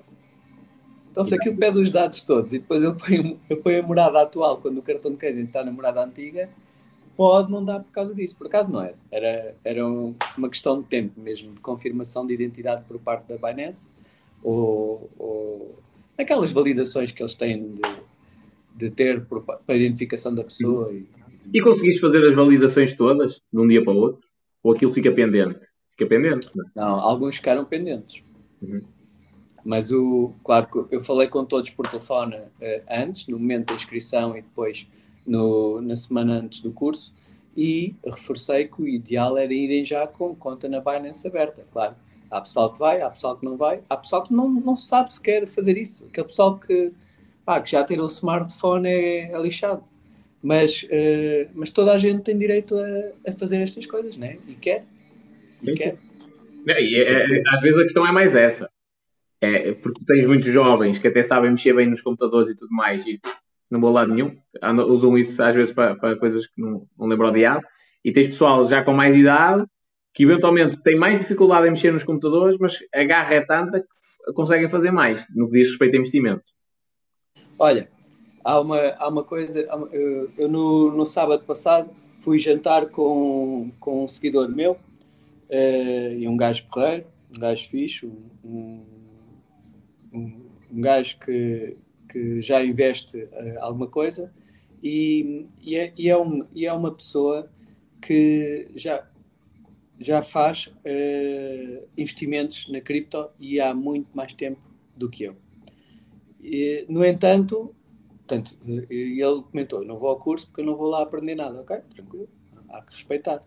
Mas ele não sabia porque é que a cripto existia. Portanto, ele investia na cripto no fundo, na base, sem saber porquê. O porquê dele é um porquê como qualquer outra coisa. Ele investia na cripto porque quer ganhar dinheiro.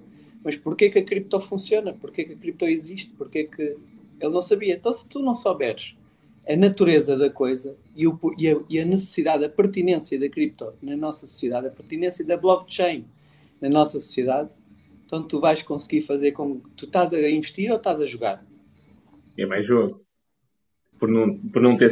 Não, não sabem o que é que tem. Aliás, ele dentro do blockchain tem lotarias. Yeah. É? yeah. É, pode estar a apostar numa coisa mais ou menos igual. Então, não, estou a perceber, estou a perceber. A, a, questão filosófica por trás das coisas, na maioria das vezes, até é o mais importante, que é o que, que alinha com o teu objetivo ou não. As, as razões contextuais não são filosóficas, não são ideologias, percebes? são contextuais. O, a razão de ser daquilo. Portanto, Sim.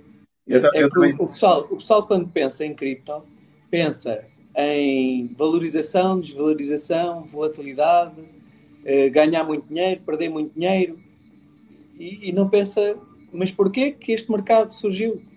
Porquê que, porquê que isto é assim? O que é que estava na cabeça do gajo que criou a criptomoeda? a primeira a Bitcoin. Porque o que é que o gajo criou aquilo? O que é que ele yeah. se lembrou? Qual, qual os problemas que isto vem resolver?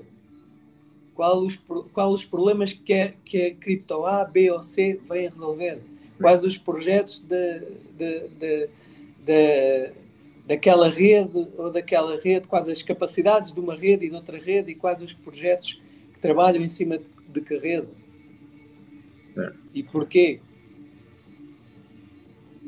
Isso, isso se é... souberem isso, se souberem isso, conseguem fazer investimentos ou até como identificar novos projetos para entrar em early stage, cedo, antes até deles serem listados.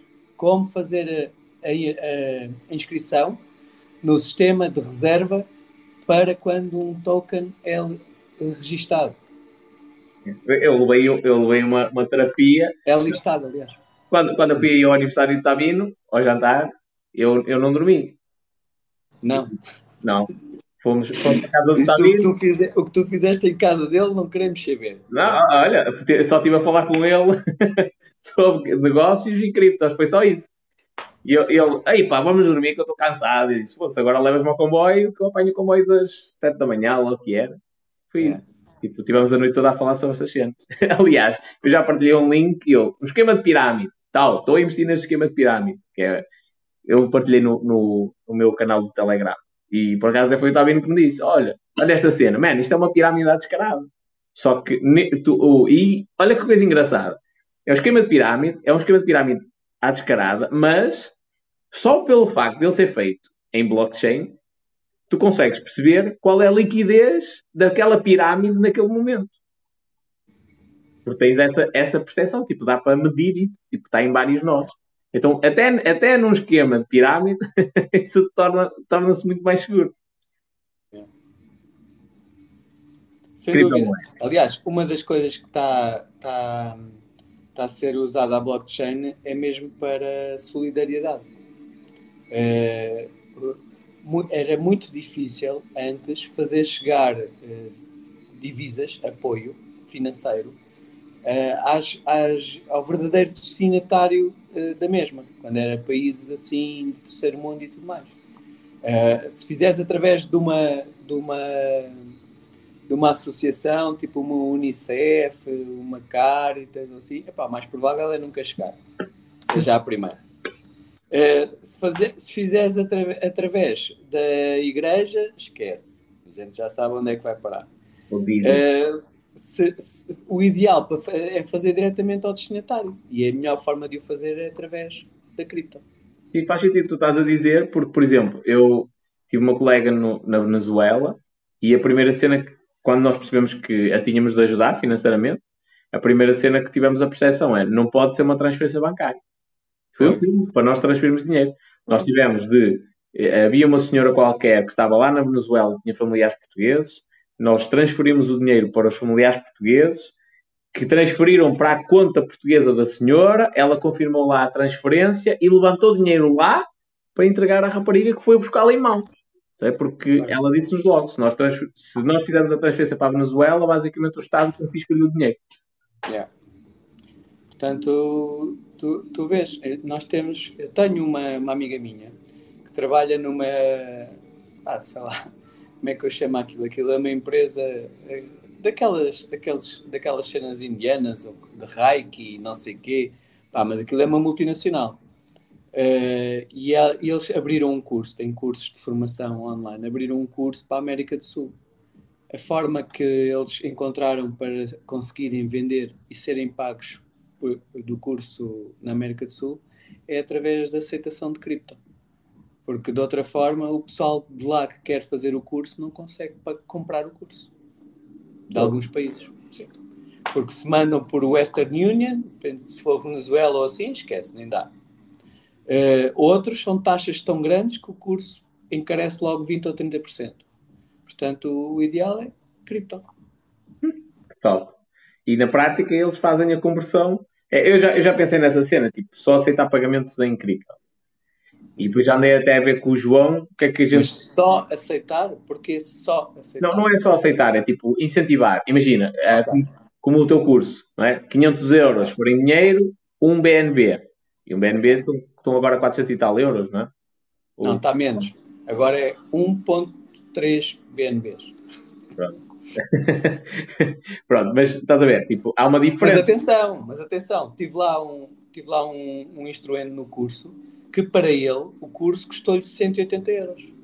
Porque foi ao valor que ele comprou o BNB dele. Pô. É visto, é visto. Faz sentido. Não é? Então. É. Pronto, mas é essa cena, tá? tipo, tu podes ter um valor mais baixo em criptomoeda qualquer, numa criptomoeda qualquer para incentivar as pessoas a utilizarem as criptos. Porque para mim isso é mais importante, que é quanto mais eles utilizarem, mais valorização ganha a moeda. Mais, yeah. mais pessoas a também e, e, e, assim nós proporcionamos o dinamismo da, da moeda, uh, o dinamismo das pessoas a utilizarem as plataformas e pronto, está aqui o, o leilões a dizer 500 euros não é ajudar, é um roubo. uh, leilões, 500 euros é exatamente para limitar o número de pessoas, que aquilo é limitado a 10, porque se eu não, se eu não cobrasse os 500 euros, apareciam pessoas como tu, que infelizmente não têm 500 euros para investir em conhecimento em si próprias. Portanto, epá, lamento, ainda não estás nessa altura. Pode ser que daqui a uns anos estejas. É? Eu também houve uma altura da minha vida que não tinha esse dinheiro para investir. Comecei mais pequenino, comprava livros, primeiro de 10 euros, de 15 euros, e fui estudando, e fui aprendendo, e fui amelhando, até poder estar à vontade de comprar tudo o que eu quero. É um percurso. Os 500 euros é precisamente para espantar gajos como eu. 500 euros é para limitar o número de pessoas a ir. Eu agora tenho 3 inscritos. Se eu não completar o, o, os 10 inscritos, eu não sou a Madre, a Madre Teresa. Se eu fosse a Madre Teresa, eu não estava aqui, estava a ajudar crianças uh, com fome e coisas assim. Não, eu estou, a minha, a minha pretensão, aquilo que eu me proponho, é ajudar pessoas a tornarem-se pró-eficientes financeiramente. É. Mais nada. Eu, eu não quero ser uma pessoa que eu não sou. É. Sabes que eu, eu, já. Essa merda te chamaste-me a atenção logo no início. E eu, eu agora estou a aprender com o erro, que é dar de graça. A última conclusão a que eu cheguei é: foda-se, anda a dar pérolas a portas. Anda a dizer cenas tão valiosas e de graça e estou a perder o meu tempo, que ainda por cima estou a dar a informação a gente que não a vai aplicar, está a estragar o mercado, está a estragar uma, a, a, a, vida, entre aspas, das pessoas que querem aplicar essa informação. Eu estou a fazer isto de graça por uma estupidez.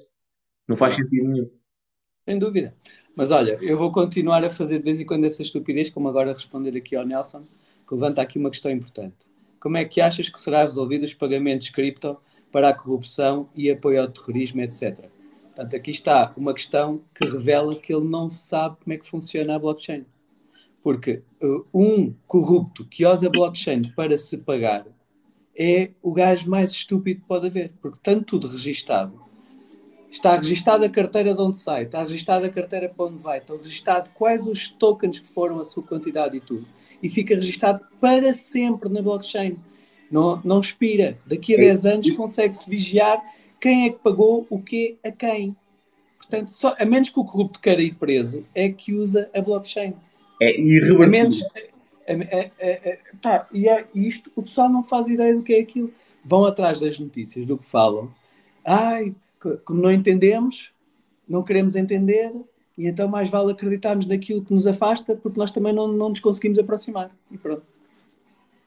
É, o pessoal, eu no hoje estive, estive a, a, ler sobre isso. É, é a irreversibilidade da blockchain. Ou seja, para tu alterares um registro, 51% da rede tinha, ao mesmo tempo, no, no preciso segundo, uh, uh, iniciar o processo de reversão daquilo. É praticamente Epa, impossível. Ó, oh, espanhol, desculpa, eu, sabes que eu, eu costumo não, não, não ir para os comentários, mas estão aqui a dizer coisas que é, é, são todas verdade, mas que não estão bem posicionadas contextualmente. Disseram logo, isso não é verdade porque há moedas que são privadas, tipo a Monero. Sim, e por isso é que essas moedas estão a ser castigadas, estão a ser retiradas de exchange, estão a ser desconsideradas. Mais nada. O, o, Epá, aí só... bate, bate, naquela cena é. que tu disseste, que é o nível zero, que é o conceito. É. O pessoal até já sabe, já faz trading, mas e o conceito de porque é que, não, porque é que há a pertinência da moeda? Repara, eu, eu, eu, eu, esclareço exatamente que uma mais-valia da, da blockchain é a, a, a, rastreabilidade, o registro e tudo mais. E eles dão-me exemplos de moedas que não são registadas, são privadas. Tudo bem, há, mas também há bancos que não são conhecidos, em que os nomes das contas são. Há de tudo em todo lado. Agora, queres usar moedas dessas, compraste alguma? Tens, está a valorizar. Porque se tens e está a valorizar, vende já. Porque essa merda vai valer zero. A partir do momento que a blockchain, pela sua pertinência, pela sua necessidade de transparência, rastreabilidade, registro, vai mandar isso com o caralho. Tão simples quanto isso. É. Olha, tens, tens aqui uma pergunta que é: o Eduardo perguntou onde é que se pode encontrar o curso e o conteúdo do mesmo? O conteúdo, tu já disseste, é para nível 0 e nível 1. Pessoal que quer começar a investir. Tem de enviar um e-mail para cm.pauloleão.gmail.com cm.pauloleão.gmail.com E eu respondo com todas as informações. Quem quiser, está aí, está aí a resposta. e mais, mais questões da blockchain. Ah, irreversibilidade do registro.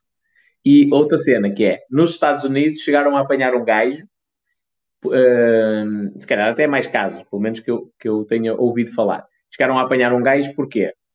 O gajo fazia, era tráfico de droga, uma cena assim, não é? Tinha uma carteira, a partir do momento em que eles conseguem comprovar que aquele gajo tem aquele computador e aquela carteira é dele, todas as transações que foram feitas entre ele e outras pessoas são possíveis, de, elas estão registadas e, e, vão ficar lá eternamente, provavelmente.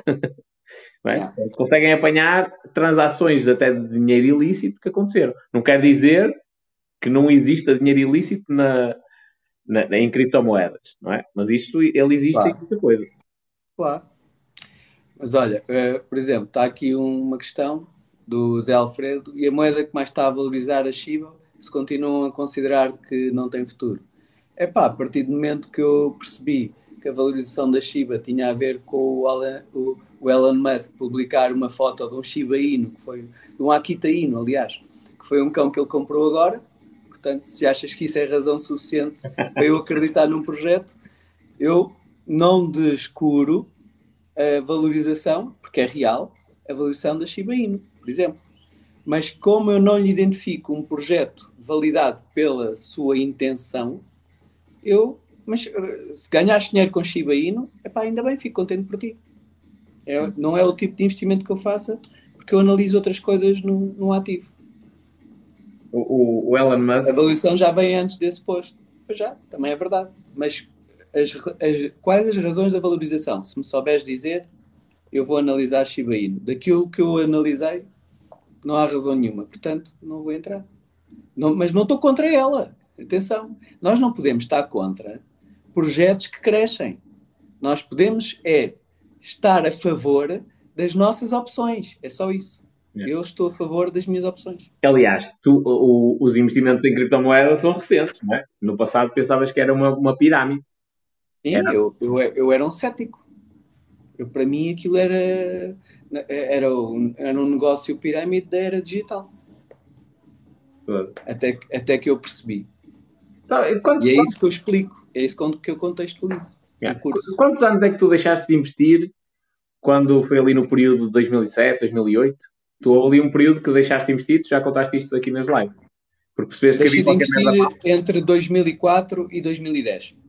Mas não investiste nada em, em, no mercado de ações? Nada, nada, nada. Nada. nada. Foda-se, para um gajo que, há quantos anos é que já investias? Eu comecei em 97. Foi de 97 até 2004. E em 2004, de um dia para o outro, parei. E já com lucro? Sim, com lucro. Né? No último dia eu lucrei 4 mil euros. Foda-se. Então, a priori, o portfólio já era bem grandinho. Não. Tinha uma carteira de 2 mil euros. Só? Total? Sim. Então, ah, então, então deixa eu ver se eu Não, não era total. Não é, não é o total das minhas contas, é o total daquele dinheiro que eu alocava em investimento. Ah, dava-te um rendimento mensal, médio? É, eu não era, eu, eu na altura ainda confiava nos bancos, por assim dizer. Hum. Eu, eu, deixei, eu deixei de confiar nos bancos em 2008. Sim, mas a, é, a, é, a questão que me, que me, incomoda e que me levou a esse, a esse período é tu começas em 97 e até 2004 com lucro estás a investir, não é? E tu, tu mesmo disseste que és um gajo disciplinado e até te privavas de jantares e tudo mais para investir dinheiro e tudo mais, ok, tudo bem. Mas, género, a tua suspeita de que havia ali cagada tinha de ser tão grande porque depois, de certa forma, ganhas o vício e aprendes que o dinheiro Olha, pode estar parado. A questão é que eu tive desde 2001 até 2004 com uma interpretação de, de razão entre a valorização ou desvalorização do dólar em relação ao, ao euro. Okay? Em 2001 entrou o euro e eu depois, eu, entre 2001 e 2004, eu investi em warrants, em call ou puts, pá, não, não me peçam para explicar isso agora, não me apetece, uh, em warrants, que no fundo são intenções de compra, e obedecia a essa métrica, porque na altura havia, aparece o euro, é, é aplicada à economia em toda a Europa, e toda a Europa se relaciona com o resto do mundo. Então havia que perceber como é que o euro se ia posicionar em relação ao dólar. E eu usava um investimento, eu investia pela manhã e vendia à tarde, porque ficava só à espera do, do mercado asiático entrar, gajos como eu, que iam comprar exatamente as mesmas coisas, mas num, num fuso horário diferente de, do meu. Isto foi verdade, esta dinâmica, esta, esta relação de valorização ou desvalorização de uma moeda em relação à outra, foi verdade entre 2001 e 2004. Em 2004, de um, de um dia para o outro, deixou de ter essa, essa, essa razão, deixou de ter essa relação, essa dinâmica deixou de ser verdade. Como deixou de ser verdade e eu não percebi porquê, eu parei de investir até perceber a nova dinâmica.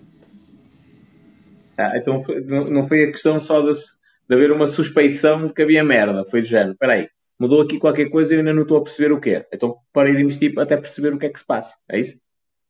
Sim. Okay. Foda-se, mas parar assim três anos depois de investir com sucesso e parar? É, uma, é, é, é preciso ter uma gestão uh, emocional da coisa, porque a, a maior parte do pessoal vicia-se né? e, tá, e aquilo é, é, é quase como um jogo, mas tem de ser o menos jogo possível. Mas isso é, é, vai de cada um. Trabalhar essa sua parte é, é íntima, é pessoal. É. Aliás, eu, o jogo, este jogo, é todo mental. É, é todo mental, sim. A cena é, é, é, sempre vencer o próprio cérebro. O cérebro pede uma coisa, o cérebro pede para a gente comprar um Mercedes ou um BM para dar nas vistas, e é vencer essa, essa, essa pressão que existe eventualmente para investir ou para criar um negócio, é vencer a pressão que existe para arranjar um emprego, para tentar empreender, é sempre uma questão mental. É. Mas eu isso achei muito curioso mesmo, a cena de deixares de investir durante bastante tempo. E agora? Passas tudo para as criptos. Entendes a cena da. da... E agora, ainda há duas semanas, tinha 20% em, 16% eh, em cripto e os, os restantes 84% em ações. Neste momento estou com 50% em cripto, 50% em ações. Foda-se. Vendeste a, a, parte da Tesla. Na Tesla, que eu tinha. Eu, na Tesla eu tinha cerca de quase 60% do meu investimento. É puto. Então... E consegui, consegui vender com profit numa altura em que eu já analisava assumir perdas Desde que houve as eleições na Alemanha, eu estava a ver ah, se assumia perdas ou não. Mas, entretanto, na semana passada teve assim um hypezinho. Eu tive a sorte de mandar a ordem a 802 dólares e foi mesmo onde bateu, foi o máximo que bateu nesse dia, foi 802 dólares e elas saíram todas. Para mim foi um alívio. Não quer dizer que mais tarde não entra, mas pá, como eu estou uh, crente que vem que a superinflação mais tarde ou mais cedo vai ficar a descoberto, Pá, não quero, eu não sou, eu detesto ser apregoador da desgraça, mas para mim é, é, quase certo que isso, que isso está assim. Mas achas que, que os países de alguma forma vão, vão, vão reconhecer, tipo, vão, vão mostrá-lo, olha, vamos ter uma inflação de 30%. Achas que isso vai acontecer? Ou que vão tentar camuflar ao máximo? Não, vão camuflar ao máximo.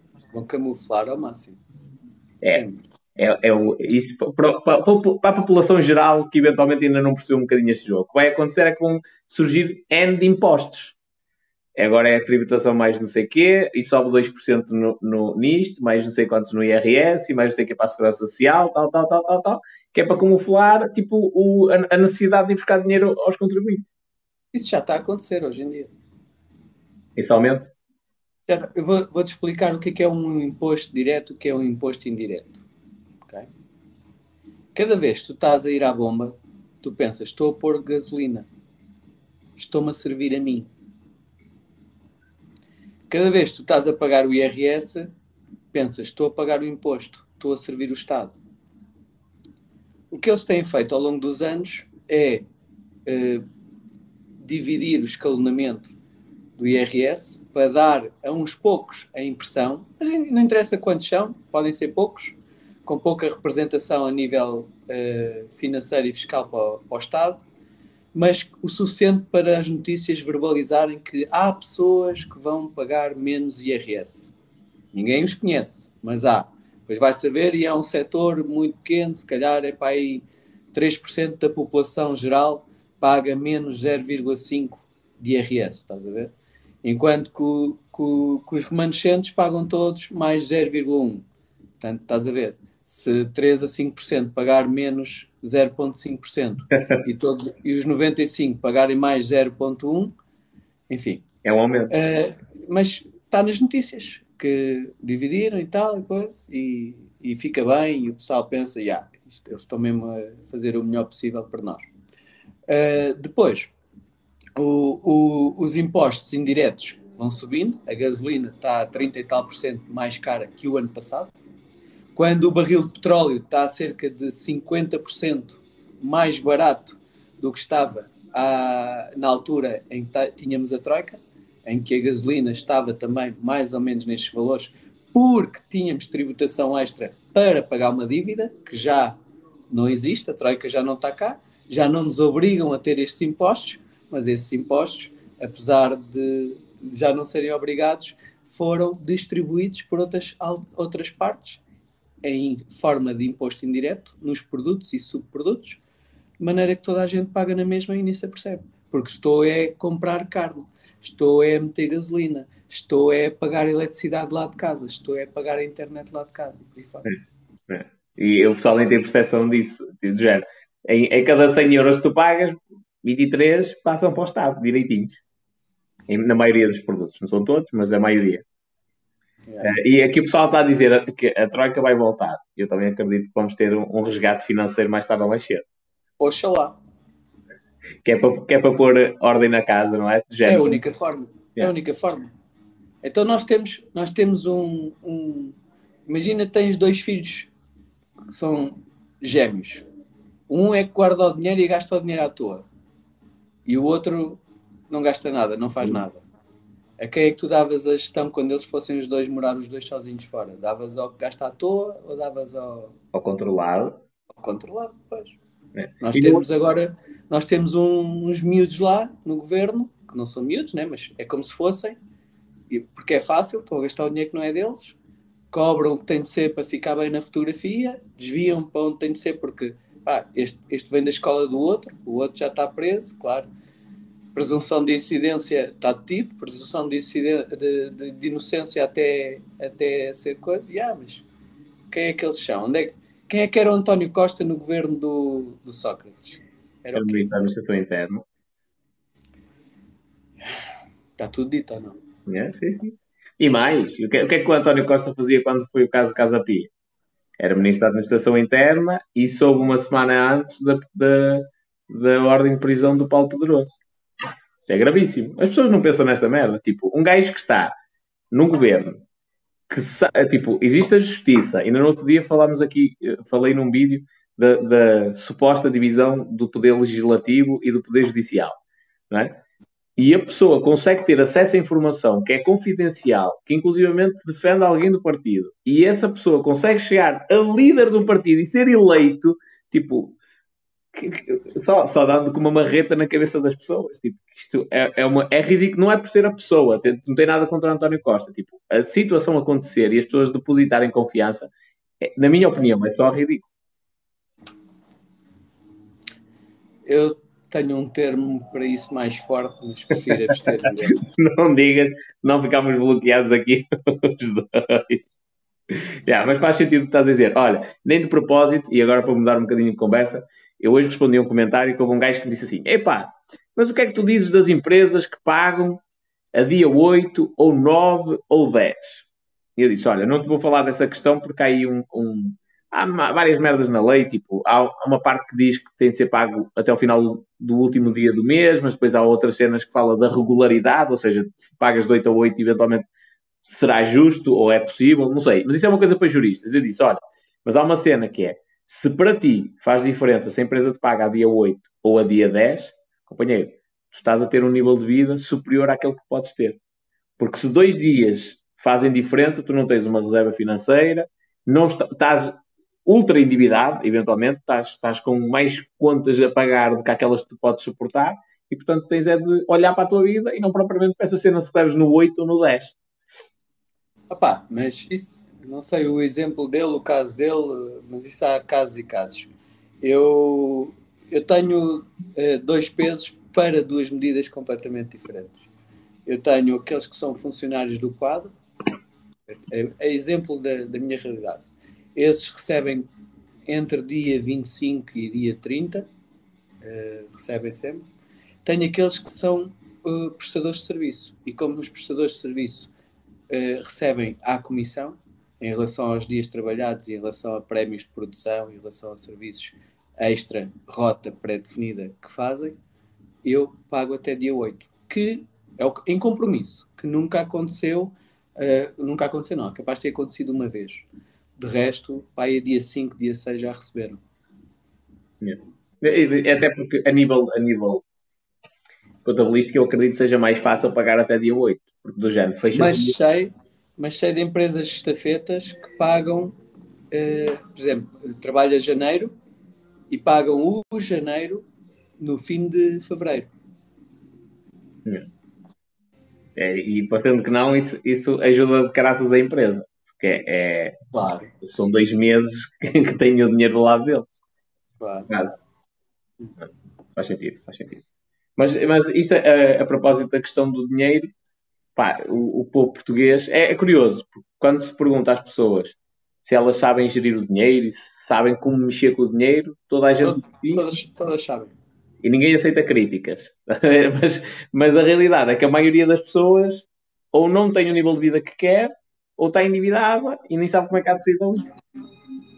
Eu conheço várias pessoas, minhas amigas do meu circuito próximo, que eu dou-lhes sugestões, de vez em quando, vejo e dou-lhes uma sugestão ou outra, ignoram-me, fazem zero, ignoram-me mesmo, toda e qualquer sugestão, depois, a certa altura, pedem dinheiro emprestado.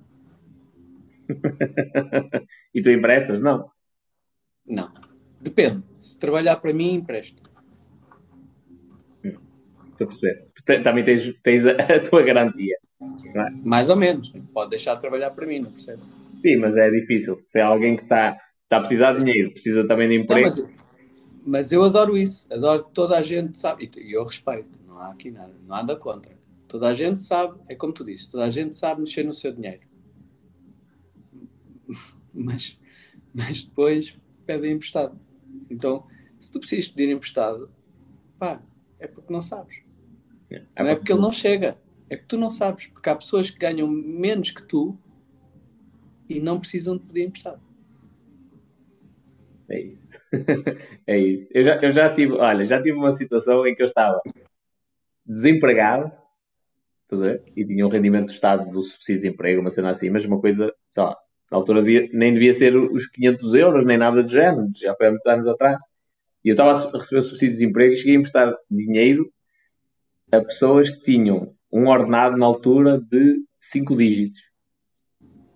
Ver? E eu foda-se. E, olha, e, e, pior, é porque se, opá, surgiu uma. O gajo está no limite das dívidas e o caraças surgiu uma cena imprevista, o carro foi de bela, coisa assim do género, pá, estou como outro. Mas eu cheguei a emprestar dinheiro para merdas básicas do género: água, luz, gás, pagar um, o serviço de internet e televisão e Sport TV.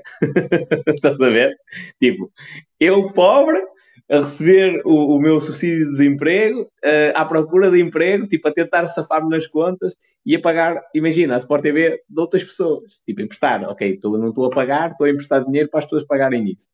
Mas fazia-me um bocado de confusão, porque do género, foda-se, e o mínimo de controle financeiro? E foi é, aí eu percebi uma cena que é, não é propriamente quanto se ganha, é a maneira como se gera o dinheiro.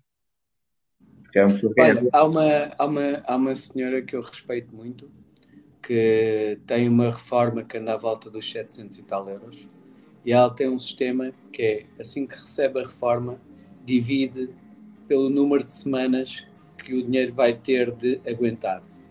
E ao início de cada semana faz o seu orçamento de gestão para o dinheiro dar para aquela semana. Garante assim que o dinheiro chega para o mês todo. Ela tem uma amiga muito próxima que ainda está a trabalhar, ela está reformada, portanto, uma reforma de 700 e tal euros. Mas tem uma amiga muito próxima que ainda está a trabalhar e tem, olha, trabalha no novo banco. e tem lá um bom cargo, é secretária de administração, ganha 3 mil e tal euros. E essa senhora que ganha 3 mil e tal euros está sempre a pedir dinheiro emprestado à senhora que ganha 700 euros. E houve uma vez que a senhora que ganha 700 euros lhe disse: Porquê que não fazes como eu? Organizas assim, divides o dinheiro em quatro semanas e gastas só de acordo a semana, de acordo com a semana. Garantes assim que chegas até ao fim do mês, não gastas muito ao início e depois perdes o controle e depois no final já não existe e ainda tens 5 ou 6 dias até receberes. Ah, e ela, ah, boa ideia, fez isso só um mês. Nesse mês, é pá, realmente isto funcionou como tu dizes. No mês a seguir já não fez.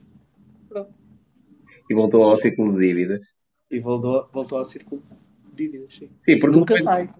Assim que acaba um crédito, mete-se logo noutro para comprar uma coisa que não precisa e, pronto, é. e anda assim para dar nas vistas e impressionar pessoas de quem ela não gosta. Só para, uhum. só para dizer, eu tenho este nível de vida. Porque eu não posso ir a uma cena, não posso ir a um evento mais caro num carro velho. Tenho de ter um Mercedes ou um BM. E meto-me num crédito durante 10 anos para comprar um Mercedes ou um BM. E depois também não posso ir com esta roupa. Tem de ser uma roupa especial. É? é? um bocadinho isso. É, depois eu ego. As marcas aqui, isto eu vou falar da minha parte, não é a parte de marketing. As marcas aqui fazem o trabalho que têm de fazer, que é criar uma imagem sobre aquele produto que cause desejo na pessoa de comprar. Só que depois a pessoa tem de ter o discernimento e a capacidade também de controlar as emoções para dizer assim, ok, eu gostava imenso de ter uma mala Louis Vuitton, ou uma mala da Prada, ou roupa Ralph Lauren, mas não é a altura certa para mim. Tipo, ainda não estou nesse nível. É um bocadinho por aí. Alguma vez chegares a esse nível, é sinal que não aprendeste nada no processo para chegar a esse nível. Porquê? Para comprar essas cenas? Yeah. Sim, é, é a cena de anular completamente a, a, Ou melhor, é o combate. É do género, eu não preciso disto. Entras de fato treino num sítio qualquer e do género, caguei. É? é um bocadinho isso. Pá, o pessoal, uh, o pessoal fica, ficaria maluco.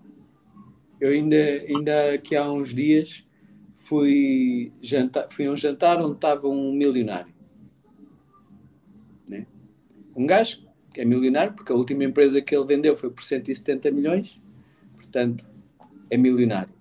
A priori, não é? Correndo no entanto, no entanto um, um jantar que tinha para aí umas 30 pessoas. Se tu fosses olhar para as 30 pessoas e ver qual era a pessoa mais humilde, mais simples, sem nada de valor a ostentar, fosse o que fosse, yeah. era precisamente essa pessoa. Nós comentámos isso. tal e qual, tal e qual. e, e a mim avisaram precisamente: epá, este gajo não dás dois tostões por ele. E, e foi tal e qual. Olha aí, eu foda-se. E realmente na maneira de vestir e tal, tipo, zero ostentação, zero, zero. Faz todo sentido, todo sentido. E é uma cena, é uma cena fodida. Aliás, uma das coisas que eu já refleti seriamente, e acho que já cheguei mais ou menos à conclusão, é porque é que eu tenho assim a panca do Ferrari? E, eu, e é o ego. E é o ego porquê? Porque no passado os meus pais tinham um carro velho e eu tinha vergonha de que eles me fossem buscar à escola. Naquele carro velho. E então o meu ego, de género, foda-se, então no futuro tu vais ter um carro que é precisamente para dar nas vistas, mas pela positiva. Foda-se ao espanhol, eu tinha vergonha era se o meu pai me fosse buscar à escola, independentemente do carro que fosse. Naquela altura? Eu não tinha. Era uma Na minha altura da escola, o gajo cujo pai o fosse levar à escola e buscar à escola era gozado. Foda-se. Aqui em Robordosa não, é muito comum. Até porque aqui não há grandes autocarros. Havia autocarros escolar naquela altura, mas na minha. Olha, nunca sei, aquele cujo pai o levasse era gozado. Então, tens pernas? Então, menino, é, tens medo de andar na rua, é. Isso só me aconteceu quando eu fiquei sem carta. Quando eu fiquei sem carta, e namorava e o caralho. E ia ter com a minha namorada e aí arranjava a boleia para ir até o café e o caralho. E depois vinha a pé para casa. Aqui, estão-me tá, aqui a dizer que na aldeia tem de ser. Tá bem? Ah, pá, depende, é assim, tem de ser não, eu também, eu, depende das aldeias, não é? Mas eu, eu até tinha alternativas, mas aqui dependerá, é... Dependerá, dependerá. Uma coisa é certa, há, eu tenho 50 anos, né? E eu estou a falar de uma altura há 40 anos atrás. Agora, há 40 anos atrás, só para terem uma ideia. Quando eu fui morar para o, para o prédio onde eu cresci, no Cacém, era um prédio com três andares, mais resto chão e carro. Portanto, havia 10 inquilinos, 10 proprietários ali naquele prédio, e havia um carro. O pessoal, a maior parte do pessoal não levava os filhos à escola de carro porque não tinham carro. Ou não tinham tempo. Agora é que o pessoal tem carro, tem tempo. Agora. É, não, o meu caso. depois não, a minha geração ainda era dessas, que não havia assim tantos carros como há hoje por família. Mas eu era de uma das, das famílias que tinha carro. Estás a ver? Mas isto era a propósito da cena do ego, que é não é uma necessidade, é o ego. Então eu já cheguei à conclusão que não, é um objetivo que não faz assim grande sentido. Yeah. Não é? O, é falo mais alto. O, é... o, teres, o teres o, o sonho de ser um Ferrari, pá, é, eu acho que é, um, é, é uma cena mais para te pôr assim uma coisa no horizonte, só para tu para te ajudar no foco, não é? é. Sabes uma cena? Eu vi hoje um, um vídeo, foi hoje ou foi antes, e curti a cena. O gajo ia dizer assim: comprei um Bugatti Chiron, lá como é que se chama aquela merda, 5,4 milhões de dólares. E ele disse: Eu estou-me a cagar para o caralho do carro. Eu comprei o, Bugatti para eu poder ir às festas da, Buca, da Bugatti fazer networking. Foda-se. que, tipo, que, que, cena. Tipo, o gajo, ele, estou-me a cagar para o carro, mano. O carro até está lá encostado. Só que eu para entrar nas festas da Bugatti, porque eu sei que vou ganhar lá dinheiro, vou lidar com pessoas que podem, como eu, gastar 5.4 milhões num carro, tipo na boa, eu comprei o carro de propósito para poder ir às festas da Bugatti. E isso deu-me dois ensinamentos. Tipo, a cena como tu podes comprar um, um, carro e ele ser um ativo do caralho, em que teoria seria só um passivo. E o segundo ensinamento que é, se eu quiser vender uma cena de luxo, eu posso criar um clube exclusivo e independentemente do preço que eu, que eu cobro pelas coisas, as pessoas compram para fazer parte do, do, do clube. Estás a ver? Yeah. Um clube yeah, de investimentos yeah. ou de investidores, uma cena assim. Mas para tu entrares ou para ir às reuniões anuais, tens de comprar a camisa não sei das quantas, ou tens de ir com a camisa, ou com o carro tantas, ou tens de ter um iate, uma merda assim. Uh... Olha, o Tavino entrou aqui. Como é que é, rapaz? Já, já estás em casa? Já levaste o, o, a prenda à tua filha? já recuperaste do brainstorming, do brain explicit. Ah, o, o, o Tabino deu a parte técnica, não é? Da, da cena Sim, toda. mas o gajo dá, dá a coisa com uma paixão. Ele gosta daquela merda? Pô, o gajo já. Já fiz outra reunião agora mesmo. É. Espero que tenha sido proveitosa. A vida dele é as criptas, o homem está sempre na, no negócio da, da, da criptomoeda. Yeah. E é bem, é bem. Ah, mas, é, é, mas foi muito agir. Por acaso, eu, sabes, é aquele fim de semana em que um gajo está aí, ele de certeza tem a da mineração. Yeah. E ele, e ele, ele de certeza tem o mesmo sentimento que eu.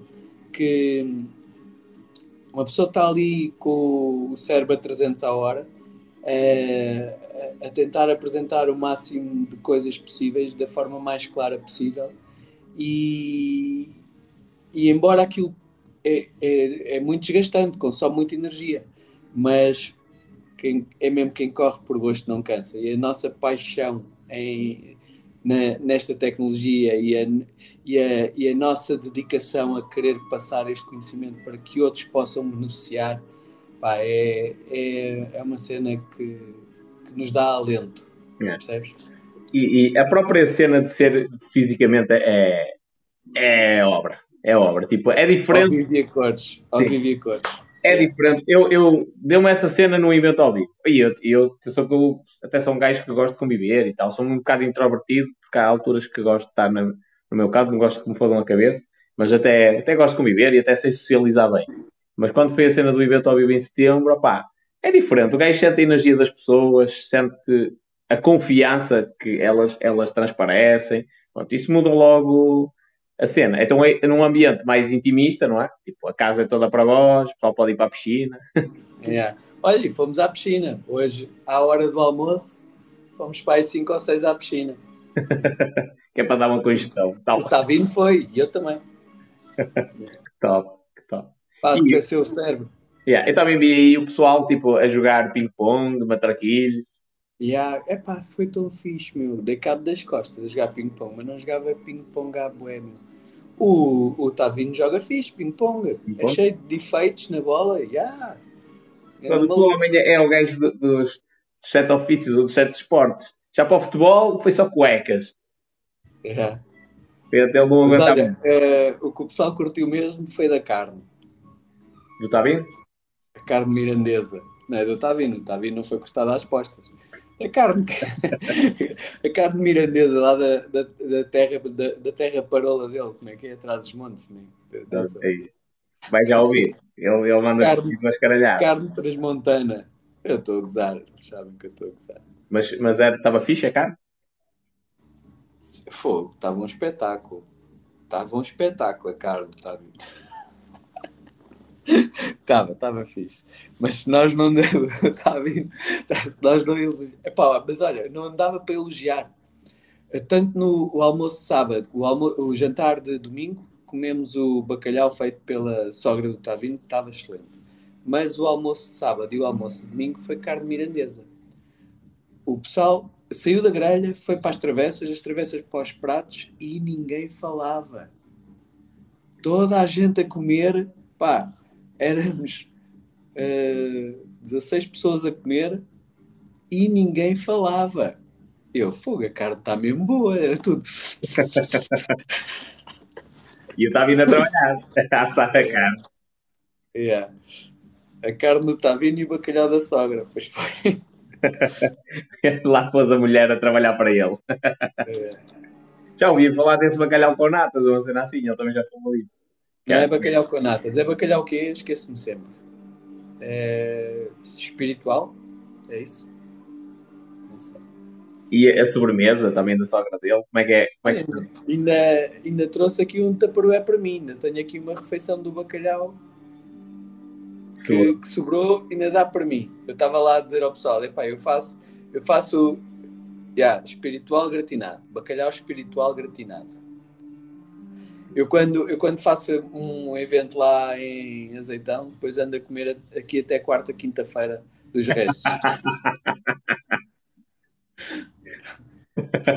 Isso é mesmo a tia Patinhas, que do género. Eu não desperdiço nada. Olha, tenho de gravar um vídeo a propósito.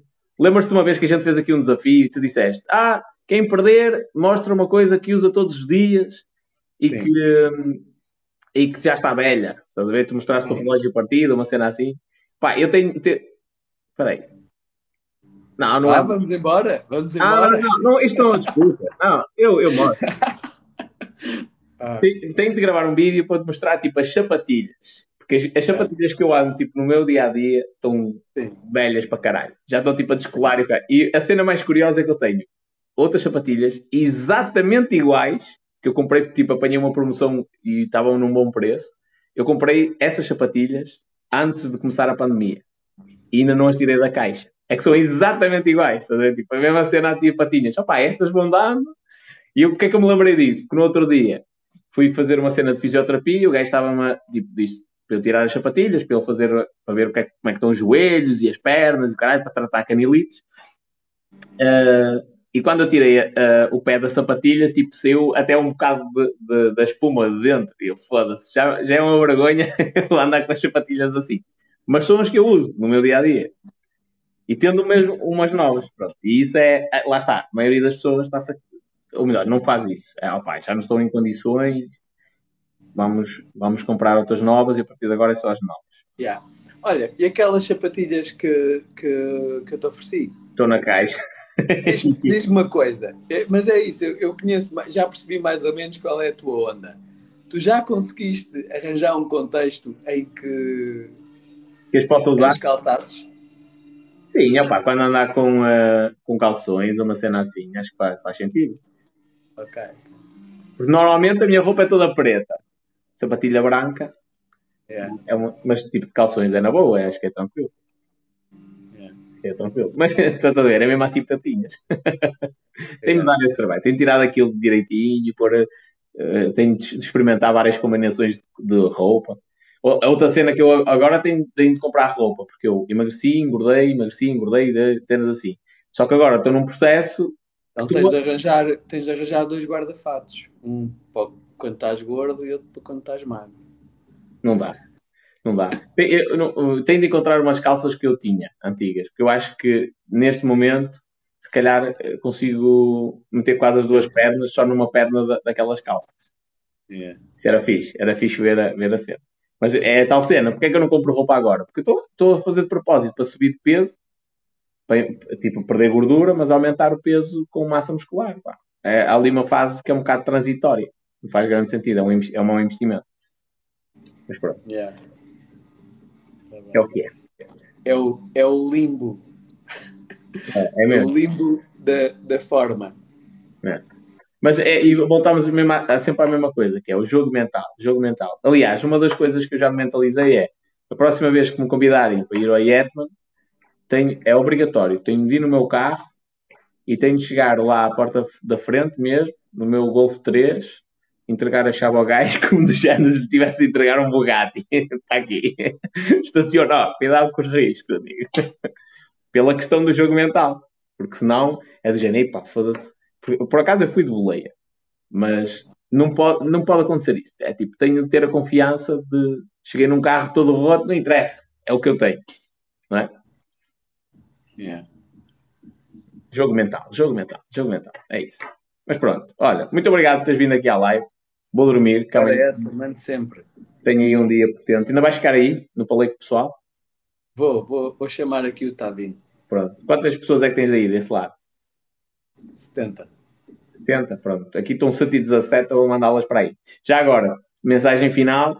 Quem quiser, ainda tem vagas para o curso de, do Crypto Barbecue para 23 e 24, é isso? De outubro? É, de outubro. Ok, e é cm.pauloleão.gmail.com yeah. É aí que o pessoal esclarece dúvidas e faz inscrições.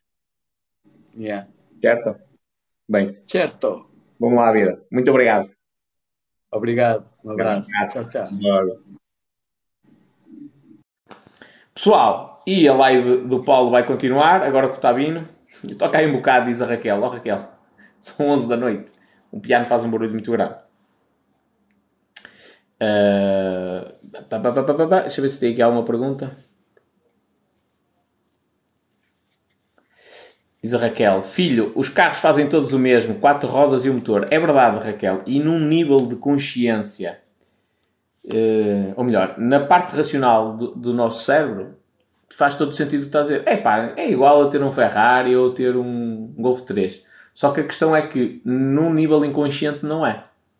E, por exemplo, se eu chegar com Ferrari, eu como mais gajas do que chegar com Golf 3 todo velho. Essa é a grande diferença. E, e, a questão é, eu tenho de conseguir vencer o meu ego, que era isto que eu estava a falar com o Paulo do jogo mental. Olá, Sara.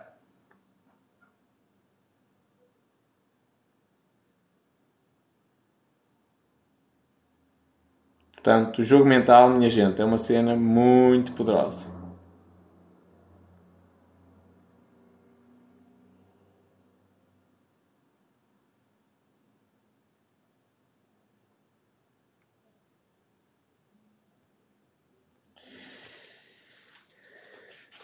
Diz aqui o Rui. Nunca pensei ficar tanto tempo numa live sobre economia. Muito obrigado por este momento. Man, vou-te vou -te dar um conselho. O Paulo tem partilhado aqui ouro mesmo. Ouro. Temos falado aqui de cenas mesmo muito valiosas. E há lives que até eu fui eu que fiz a live com ele e eu disse: Foda-se, eu tenho de rever esta live, man. Cenas tão valiosas que ele, que ele falou. Olha o Hugo, como é que é, companheiro?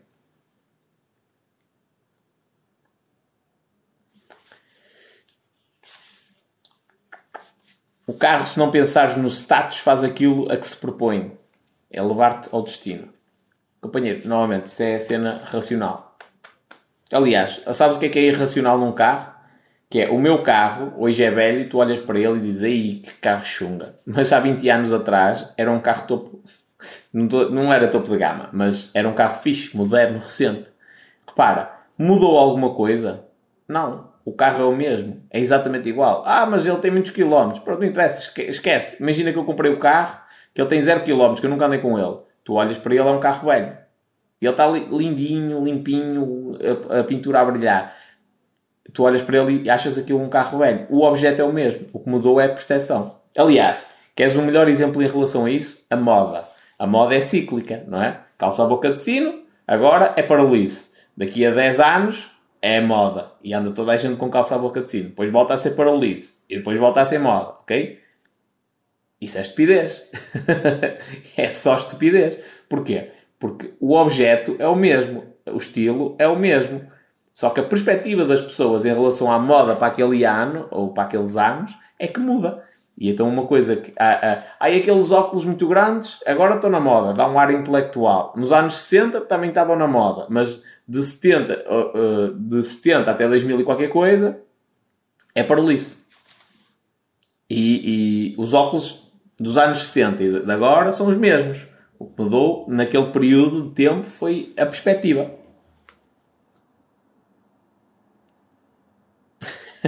Diz a Raquel, carro chuga, não rouba um catalisador. que top, a Raquel, tu nos teus comentários superas. Eu já vi alguns comentários teus nos meus vídeos. que é que é mesmo ali, tipo, pau. E se não estou em erro, também és brava como eu, nessas merdas, tipo, de exigir direitos laborais.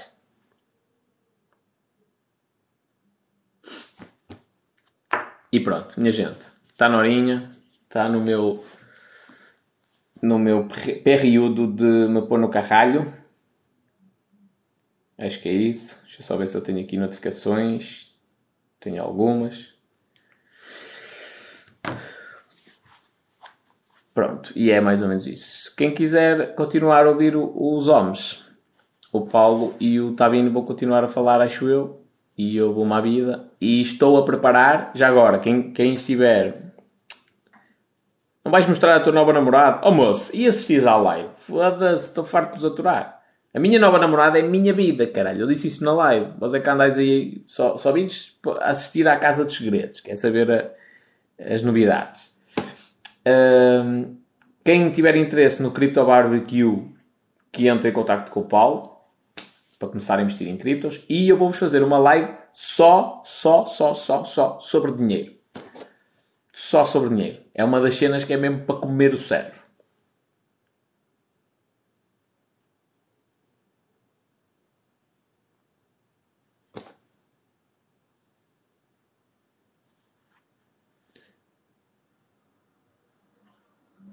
Sérgio Teixeira, eu sou temporário e estou há um ano e três meses. Quando é que fica efetivo? Não te sei dizer, companheiro. A lei mudou, liga para a CT e esclarece isso. A lei mudou, depende do tipo de contrato que tens. A terceira renovação de contrato, ou melhor, a segunda renovação de contrato, passas efetivo. Contrato original, mais duas renovações, passaste efetivo.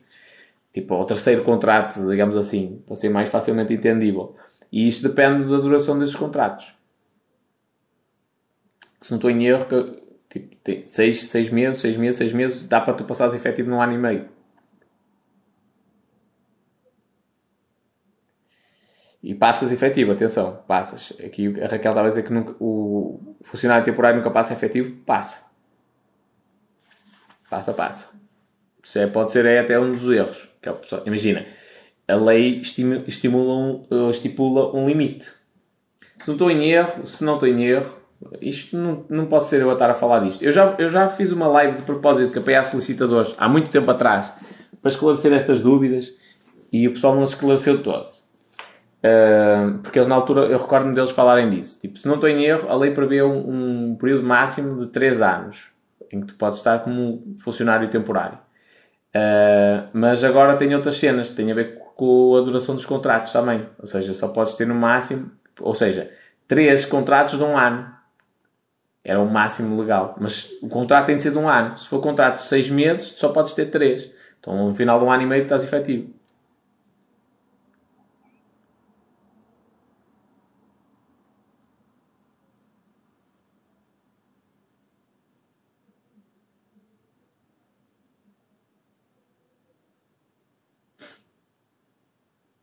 Andreia fez aqui uma pergunta, que é, e pessoal, eu não posso estar aqui a responder muito tempo de cenas de trabalho. Há dois anos efetiva, quero sair, mas como faço para receber o subsídio? Não, não fazes. É, se rescindes, se és tu a rescindir, perdes direito a tudo. Bens como à frente ou atrás. Nem a empresa te paga indemnização, nem recebes subsídio de desemprego. Se quiseres, porque o ambiente está mal e tal, pá, é um acordo que tens de fazer com a empresa. Por isso é que a cena de, de andar às cabeçadas e tal e de bater o pé nunca é boa solução. Porque não, não vais conseguir. Tipo, ah, quero obrigá-los a mandar para o subsídio de emprego. Não, a empresa diz, não, está aqui, nós temos emprego para ela, temos, temos as condições todas para a receber, para, para lhe dar trabalho. Ela tem a trabalhar. Ah, mas eu não quero trabalhar. Pronto. Há uma, há uma, cena, há uma figura jurídica para isso, que é, nem sei se é o termo certo, que é o despedimento. Despedes-te. Olha, meus amigos, vou-vos dar o tempo necessário para vos arranjar outro trabalhador e eu vou-me embora. Tá e não recebes nada. Esse é o problema de rescindir.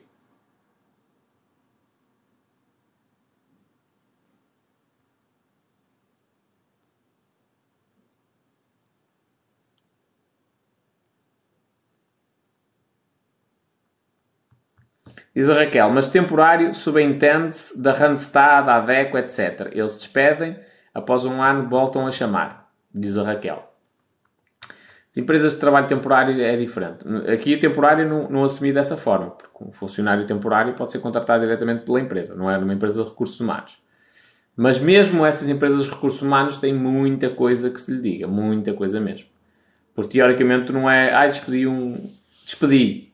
Não, a empresa Imagina o seguinte: eu tenho um funcionário para uma tarefa específica num cliente meu. Ah, um cliente meu quis um editor de vídeo e eu contratei um editor de vídeo e meti lá um editor de vídeo no, nas instalações do meu cliente a tempo inteiro a trabalhar lá.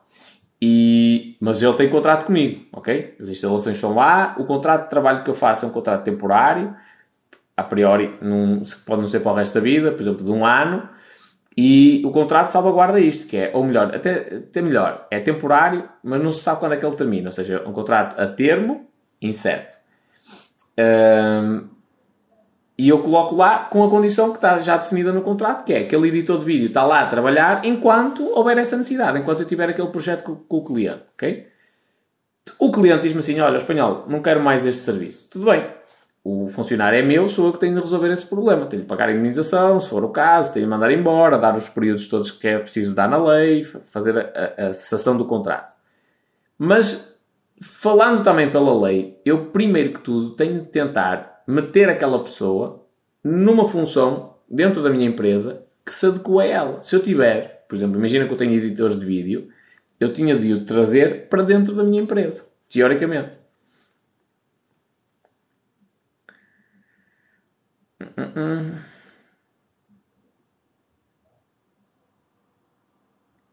Diz o Daniel, já com a experiência dele. 18 meses de trabalho contínuo passa-se efetivo. É um ano e meio. É isso. Depende, Daniel. Se, se tu tiveres. Eu acho que ainda dá para fazer os 3 anos. Mas tem de ser 3 contratos de um ano. E isso é que a maioria das pessoas não quer.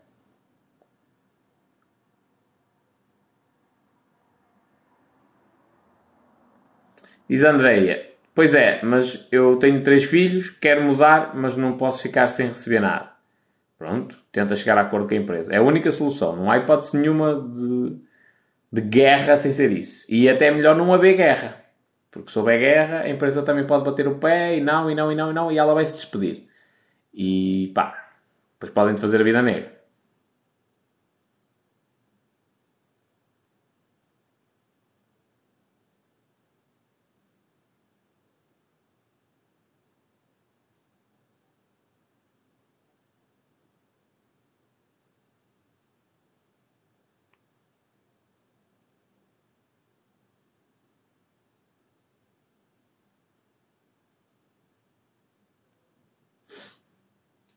Minha gente, as vossas perguntas são muito específicas e não são perguntas gerais, são casos concretos. Tipo, está-me a acontecer isto, o que é que eu tenho de direito?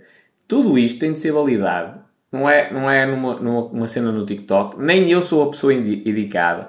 Isto até é ridículo ser eu a responder-vos a coisas destas, porque tipo, eu não, eu não sou licenciado em Direito, nem coisa que se pareça. Só estou a partilhar tipo, algumas das, das experiências que eu tive, algumas das coisas que eu descobri que estão no código do trabalho e cenas do género. Portanto, a melhor maneira é, eu estou nesta situação, o que é que eu vou fazer? Não preciso fazer uma queixa a ninguém. Vou à ACT, marco lá uma reunião, uma coisa do género, levo o meu contrato de trabalho, explico o que é que está acontecendo na empresa. Pronto, e eles vão falar quais são os vossos direitos, fazem simulações, quanto é que se pode receber de imunização, acredito eu. E é isto. E vou ler o código de trabalho. O que faz a nível profissional? Eu trabalho com marketing. Tenho um negócio relacionado com marketing, mais concretamente marketing digital.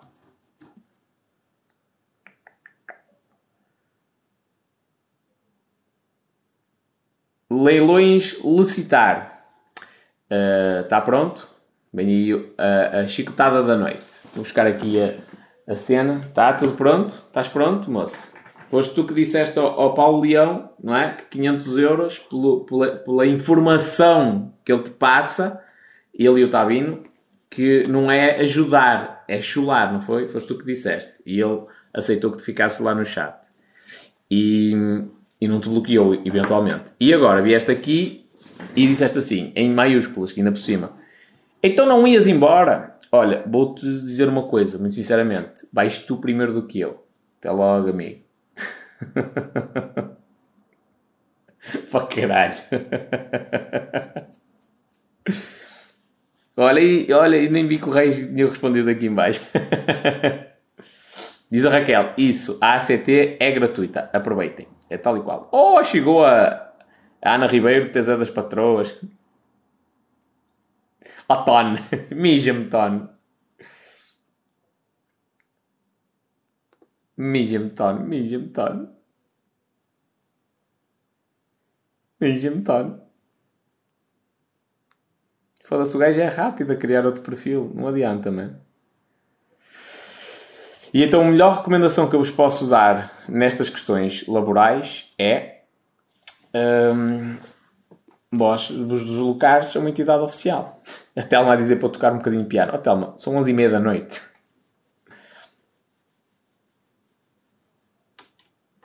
São 11 e meia da noite. Um, é, é, tipo, validar sempre com, com a entidade. E já agora, olha, reparei que há tanta gente com dúvidas em relação. Isto diz muito sobre a nossa, a nossa sociedade. As pessoas comentam tudo. Comentam sobre dinheiro, comentam sobre a Casa dos Segredos, comentam sobre a política, comentam sobre futebol. Têm uma opinião formada sobre tudo e têm muita informação e conhecem e são entendedores de tudo e mais alguma coisa. Mas a cena principal das suas vidas, que é o trabalho que elas têm para ganhar dinheiro para pagar as suas contas, elas não sabem que direitos é que têm e que tipo de contrato é que têm. Isto diz muito, minha gente. Quem acha que não sai da cepa torta e que está sempre a vida toda a ganhar o salário mínimo e que é injusto, a resposta está aí. A culpa é vossa, não é dos outros. Tipo, nem os vossos direitos vós sabeis. Okay? Eu, nas empresas onde trabalhei, não sou perfeito mas nas empresas onde trabalhei, eu sei que tipo de contrato é que eu tenho, quais são os meus direitos. É o mínimo. Que tipo de contrato. É. Os deveres eu sei quais são e eu cumpro rigorosamente eh, todos os meus deveres. Então eu sei quais são os meus direitos e sei que tipo de contrato é que eu tenho e sei o que é que está ali acordado. Portanto, se, eu tenho tempo para estar no TikTok, eh, por exemplo, como aquele gajo que, que estava aqui a criticar o, o Paulo e o curso, o, o, curso, o custo do curso se esse gajo tem tempo para estar aqui na internet e não sabe, a, eh, eh, a criticar os outros, a, eh, a, apontar o dedo, e não sabe que tipo de contrato é que tem, e tem dúvidas se passa efetivo, se não passa, quando é que passa, se tem direito a, a férias, se não tem, quanto é que vai receber das férias, se é os proporcionais, se é as férias todas, quando é que vencem as férias. Tipo, essa pessoa é só uma, é só uma coisa, é, está a perder o tempo dela com cenas desnecessárias.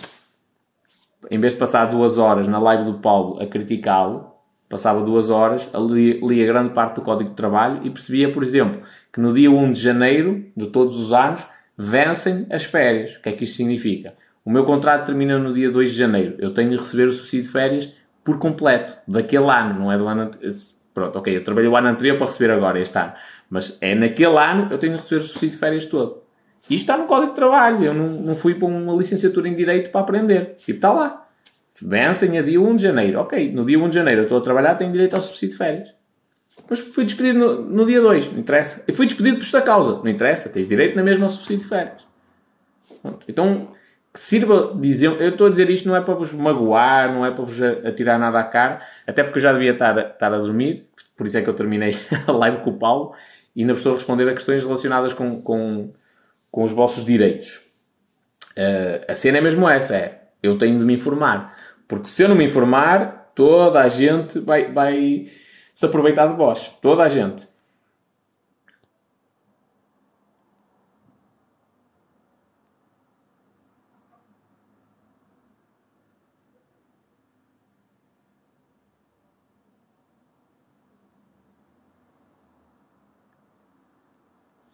Agostinho Kill, olha, uh, vou, vou fazer aqui uma. Agora, este, mas isto é uma cena que eu gosto de responder. O Agostinho disse assim, com todo respeito, que é, eu também concordo com leilões licitar, até é uma coisa que eu acho, já agora, pelo nick do gajo, o gajo que tem um nick sobre leilões, vir criticar que alguma coisa é cara, é um contrassenso, e estupidez até, mas o Agostinho fez a pergunta com toda a legitimidade e respeito, e eu acho que merece ser respondida, que é, eu também concordo com leilões licitar, também acho que é bastante caro, é a minha opinião. Tudo bem. Mas, se calhar estás a achar caro porque estás ancorado a um valor baixo. Imagina o seguinte: ganhas salário mínimo, não sei se é o caso, mas imagina, ganhas 665 euros e não tens direito a mais nada, é só o salário mínimo mesmo. Pagar 500 euros por um curso onde tu vais aprender sobre investimentos, pá, é caro. Agora, se tu ganhas 3 ou 4 mil euros por mês, pagar 500 euros, já não é, já não é a mesma cena. E depende Imagina, tu podes. O, o, tanto o Paulo como o Otávio já disseram isto. Tipo, a informação que nós estamos a dar, tu se quiseres, aprendes na internet. Tipo, demoras é 5 ou 6 anos. 2 ou 3 que seja. E o que eles estão a fazer é encurtar o teu processo de aprendizagem. Que faz uma diferença do caralho, mano. Faz uma diferença do caralho. Porque, é, por exemplo, vou-te dar no, no meu caso específico. Foi uma cena que, de certa forma, abriu os olhos nos últimos dias. Que é. Há coisas que eu falo aqui de graça, assim, na boa. Mano, que é uma merda que me custou de caralho para aprender. E é uma cena ultra simples, estás a ver? E tu, tu podes passar pelo mesmo processo que eu passei. Vais ler como um maluco durante 5 ou 6 anos seguidos, vais estudar tudo o que diz respeito à parte das ferramentas de anúncios e tudo mais, e vais chegar ao mesmo nível que eu? Claro que sim. Agora, eu consigo acelerar o teu processo. Porque, entretanto, eu já passei por algumas coisas e percebi que algumas cenas estão erradas ou já evoluíram e eu consigo dizer assim, olha, estuda primeiro isto, primeiro isto, primeiro isto. Porquê? Porque eu cometi esse erro. Eu estudei cenas antes, perdi tempo a estudar cenas que ainda não utilizei. Então eu já sei acelerar o processo, porque já passei por ele. Estás a ver? E o que eles estão a fazer é exatamente a mesma coisa. É acelerar o teu processo. Isto é um investimento, mano. Aí 500 euros é caro, foda-se. Olha, vou-te vou fazer um desafio vai ao Airbnb, Airbnb e tenta alugar a casa, a casa do Paulo para 3 dias ou para uma semana e vê o preço que ele cobra para, para ter lá gente no Airbnb. Estás a ver? E, e já não, não estás a contar que tens as refeições incluídas, estás a ver? Tens a estadia, tipo, tudo isto é. O, o preço, se fosse uma cena tipo online, a ser possível, eles já disseram que não é propriamente possível, e até por uma questão de segurança.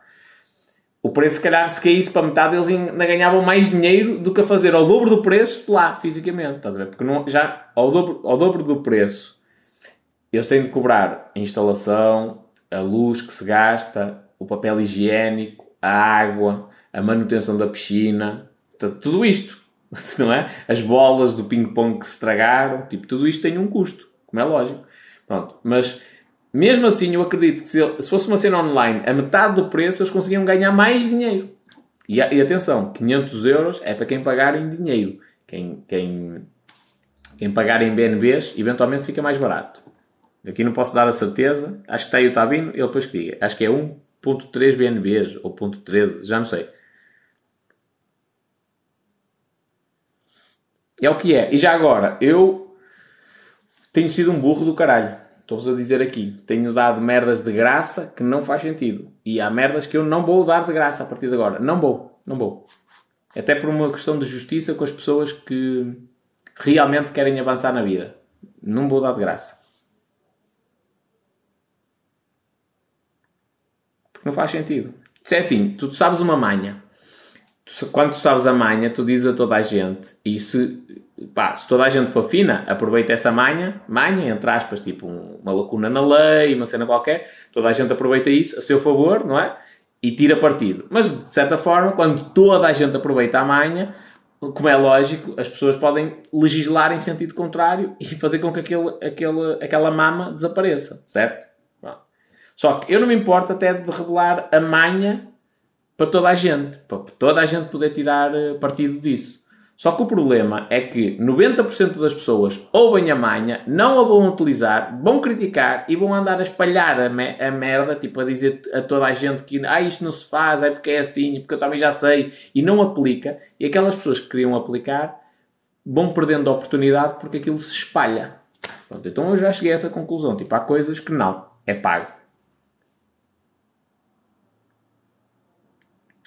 Agostinho, hum, tu escreveste aqui, mas estamos a falar de 5 mil euros espanhol. Mas ok, não, companheiro. Tu são 500 euros. Não te preocupes com os outros. Estás a ver? Isso, isso agora vou-te ser muito sincero. Isso, na minha opinião, é mais inveja do que outra coisa. Se eles ganham 5 mil euros num fim de semana, em dois dias, não tem nada a ver contigo, companheiro. Nada a ver contigo. E eu espero que eles ganhem 50 mil. E, sinceramente, uh, quer para o Tabino, quer para o Paulo, esse dinheiro acredita que não faz diferença na vida deles. Estás a ver? Pronto. Mas a questão é, não é uma coisa que tenha a ver contigo. Os 500 euros, sim. De género, pá, ao espanhol, a mim custa-me dar 500 euros. Ok, é uma decisão tua. Estás a ver? A, a, cena de, ah, mas eles com 10 pessoas faturam 5 mil euros. Mano, isso é, é o ego, é a inveja a falar mais alto. Não tens nada a ver com isso. Tipo, eu estou aqui em Rebordosa e estou muito feliz por eles faturarem. E quanto mais eles faturarem, mais feliz eu fico. Estás a ver? Não fico descontente com isso. E não é preciso para meus amigos. For contigo é exatamente igual. Se me disseres, olha, espanhol, lancei uma mentoria sobre dinheiro aqui na minha terriola e estou a levar 500 euros a cada pessoa, oh, fico feliz. E tu dizes assim, ó espanhol, tu podes vir. Olha, neste momento não é o tipo de investimento que eu, que eu, que eu priorizo. Estás a ver? Uh, pá, mas eu vou-te falar umas cenas fixes, tudo bem, mas pá, olha, neste momento para mim não é o investimento mais sensato. Nada contra o que tu vais partilhar, Agostinho, mas não é o investimento mais sensato. Uh, mas eu não quero saber se tu faturaste 50 mil euros. Ou se tu faturaste, até fico feliz por ti. Porque não tenho nada contra ti, não tenho nada, nada para, uh, para, para, para te desejar mal. Portanto, quanto mais faturares, escreve o mail do Paulo para as inscrições. É cm.pauloleão arroba gmail.com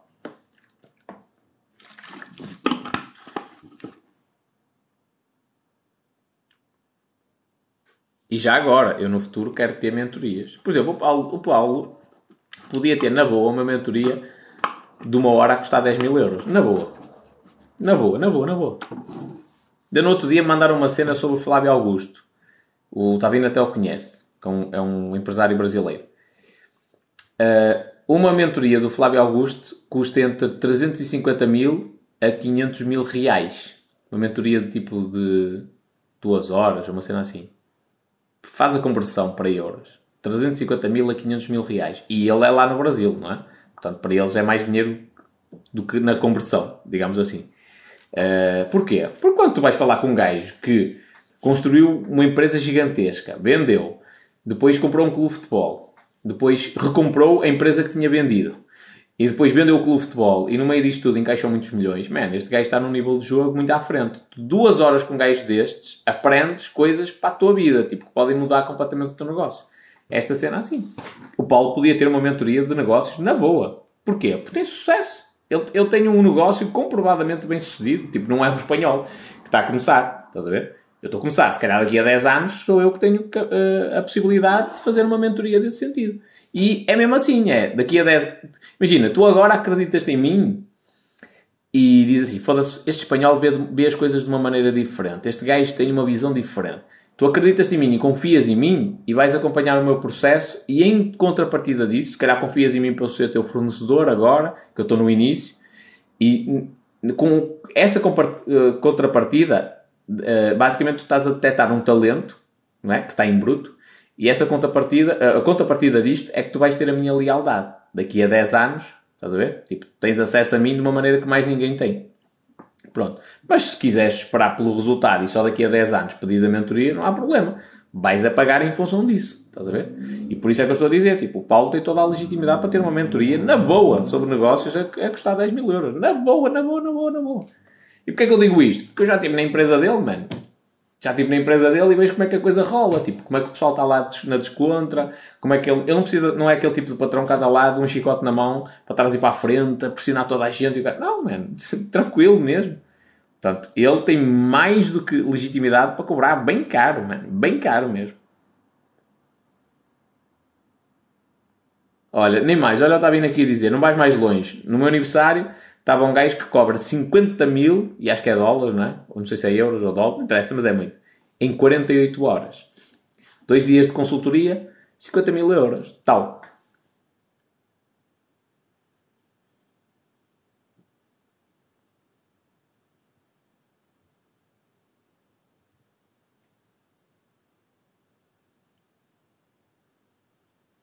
Agostinho, tu, tu, estás aqui a dizer uma cena que eu não percebi bem. Eles, quando começaram, era com o intuito de ajudar instituições e concordava com o valor. Estás a falar que é do B2C, que são 200 euros para uma instituição de, de solidariedade social? É isso? Porque isso, isso já não tem a ver com, com o Paulo e com o Tabino. Tem a ver comigo, com o Paulo, que é Solicitadores, e com o João, contabilista.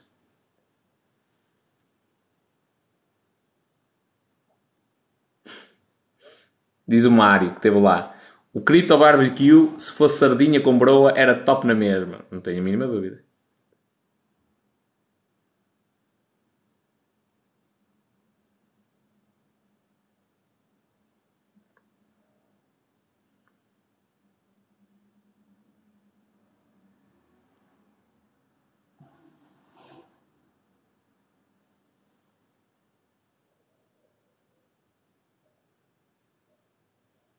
Então estou a fazer confusão. Estás, estás, companhia. Isso é uma cena completamente diferente. Isso é um projeto paralelo B2C, Business to Charity.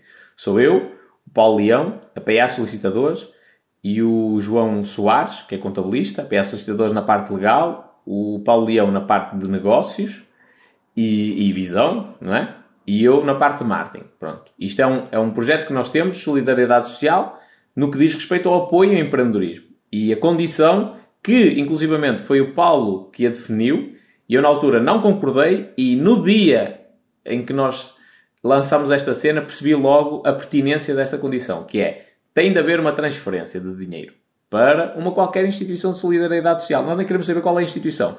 Transferes o dinheiro, no mínimo 200 euros, que é para anular toda a gente que anda a tentar brincar, tipo, só quem está realmente comprometido, e por isso é que faz sentido isto, é que vai pagar esse valor transferes, mandas o comprovativo de pagamento, a gente valida a transferência e cada um de nós dá-te uma hora de consultoria nas áreas em que nós dominamos, estás a ver? E dá-te a nossa visão e coisas do género. Isto é uma cena.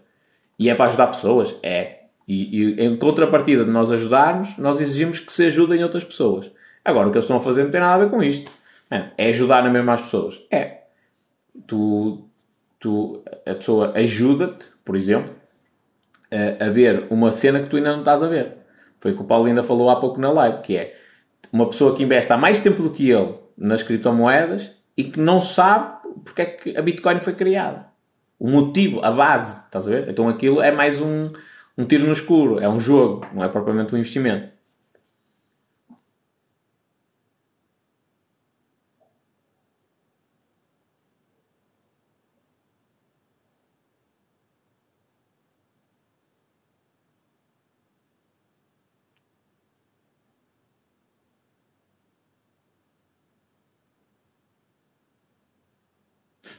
E já agora, está aqui o Tabino e não me deixa mentir. Eu, eu fui ao aniversário do Tabino, foi uma cena que foi um, um esforço do caralho, que ele ligou-me durante a semana e tipo, eu arranquei daqui no sábado, foi para tipo, chegar lá e ir para o restaurante, foi, é o aniversário dele, não é? Estivemos lá na, na galhofa e não sei o quê, e ele recebeu-me em casa dele, que era lá que eu ia dormir para depois no dia a seguir apanhar o comboio para vir para cima, porque no dia do aniversário dele eu tinha a minha mentoria de copywriting, tive de pedir ao pessoal para adiar ou para, para, para avançar para o dia seguinte. Uh, e então tinha de apanhar o comboio cedo no domingo para estar a tempo para dar a mentoria com as pessoas que estavam comprometidas comigo. Uh, e passei a noite toda em claro a falar com o Tabino sobre criptomoedas e, e blockchain, tipo, esta tecnologia e, e negócios. Portanto, foda-se, quem diz que não aprende, mano, é impossível. Olha, o Henrique, pessoal, tenho de ir à minha vida. Hum, hum, hum.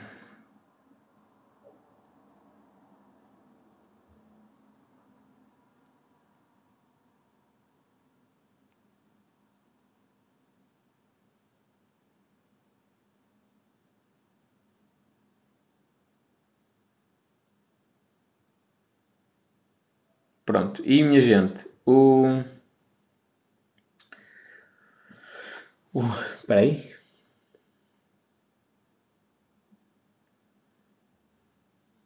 Isso, isso é uma cena que a gente também tem de quebrar. Também tem a ver com a mentalidade. Que é, pá, estão a cobrar dinheiro. É o que é. Nós vivemos num mundo em que nós precisamos de dinheiro para as coisas.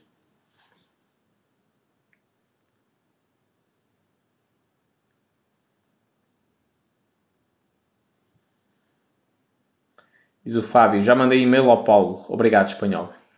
É assim mesmo. Isso é, eu estou não estou não estou por dentro da, das cenas, condições, o que é que vai ser dado, o que é que não. Quer dizer, eu sei de uma maneira macro o que é que eles estão a falar, não é? Mas isso são dúvidas que, têm de ser esclarecidas mesmo com eles. Formas de pagamento, quanto é que é em BNBs, quanto é que é em dinheiro. O Paulo falou aqui uma cena que é importante para quem está com interesse, que é convém já levar a carteira um, ou conta da Binance configurada. Porquê? Porque a Binance faz a primeira validação, muito simples até, e rápido, mas depois há outras validações mais complexas que demora mais tempo. Acredito eu que de parte deles haja uma validação manual dos vossos documentos, essas coisas assim. E portanto, eh, é melhor eh, entrar em contato com eles, eventualmente eles vão-vos fornecer alguma ajuda e coisas assim do género. Só não me mandes ler o Camões. Amém. Escreves alguma coisa que. Deixas-me um comentário que é tipo de hate. Ou assim mais dúbio. E escreves mal, mano, não tens hipótese. no doubt diz assim: as formações ajudam no processo de aprendizagem e muito, sim. Quando tu estás a falar com alguém que está no processo, não precisa ser o, o, o maior multimilionário das criptos, porque esse para ti é praticamente inacessível. Para nós que estamos aqui nesta live, acredito eu, seja praticamente inacessível, não é? Mas um gajo que está à frente no jogo, ele ajuda de caralho.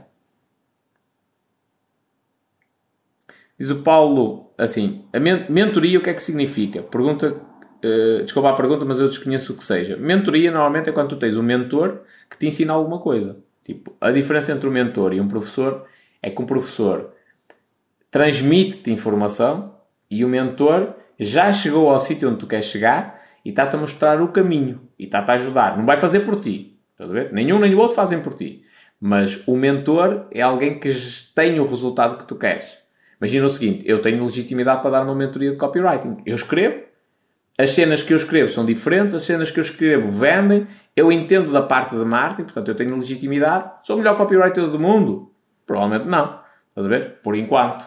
Pode ser que no futuro venha a ser. Mas o, o que interessa é aquilo que eu estou a dar tem de estar à frente do, do ponto onde tu estás. Então eu posso pegar em ti, que não percebes tipo rigorosamente nada de venda, e eu posso, eu, pelo menos, escrever para vender, e eu posso pegar em ti e pôr-te a escrever de uma maneira que seja muito mais apelativa para as vendas. Se eu te trouxe do ponto A para o ponto B, eu estou a ser teu mentor, não estou só a replicar informação. Então, um conceito de mentoria é isso. Mas não havia problemas de legalização da Binance na Europa? Companheiro, só não podes é depositar e levantar, mas podes usar o cartão. Aliás, até o tinha para aqui.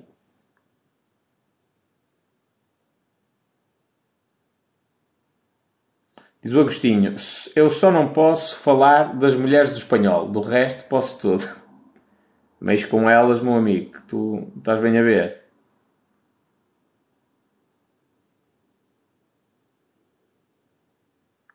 Mentor é igual a coaching? Não.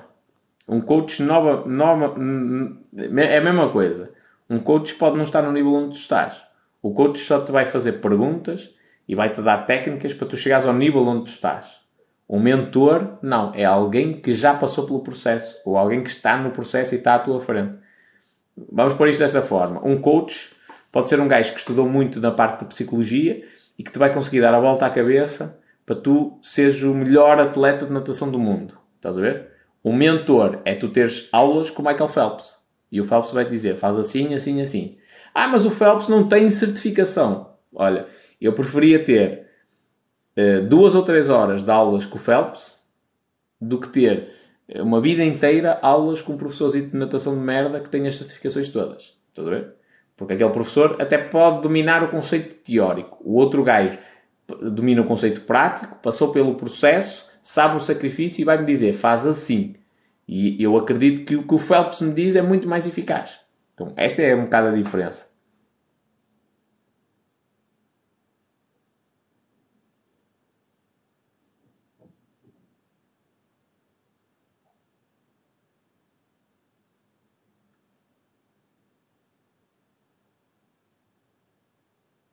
É possível ganhar dinheiro com a Binance? Perguntou aqui o, o, o Bruno Franco. É. A Binance tem cenas de, de staking e pool. Dá para tu ganhar dinheiro. É pôr tipo dinheiro a render. O conceito, não é? Aliás, isso, eles ensinam isto no curso. Estás a ver? Isso é que é, é interessante até lhes perguntares a eles diretamente. Um, mas há pouco estávamos a falar, eu pus dinheiro em staking lá numa cena qualquer na, na Binance. Dava 8 8,79% ao ano, uma cena assim. Portanto, dá, dá para ganhar dinheiro, dá para pôr o dinheiro a trabalhar para ti.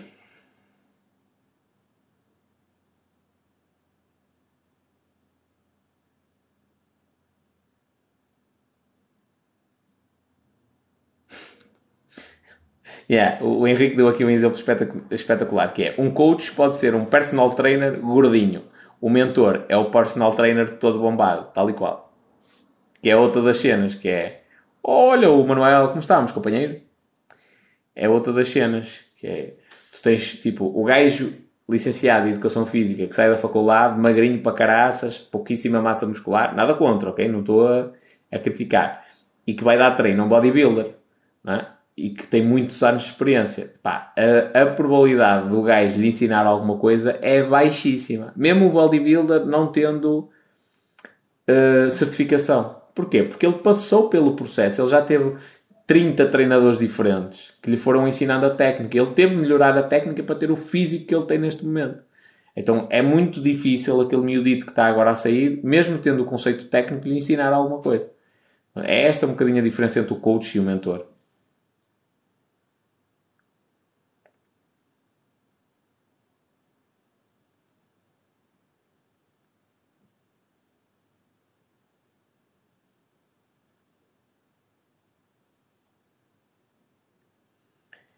Cátia Ferreira. O que é o conceito de copy-paste? É copiar a informação de um sítio e partilhares no, e, e colares no outro.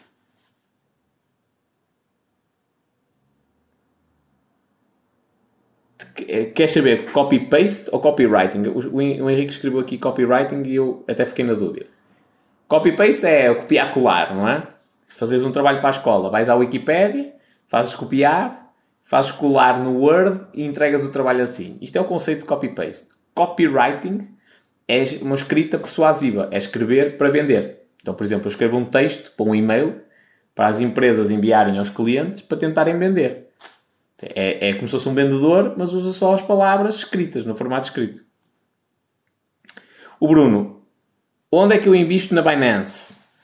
Há algum protótipo específico? Olha, companheiro, tu tens duas coisas que podes utilizar. Uma gratuita e outra paga. A paga é o que nós temos vindo a falar até aqui, que é o Crypto Barbecue, que ainda tens possibilidade para dia 23 e 24 de outubro. Uh, que é o Paulo Leão que te explica a parte do conceito e o Tabino que te explica a parte técnica do investimento em criptomoedas.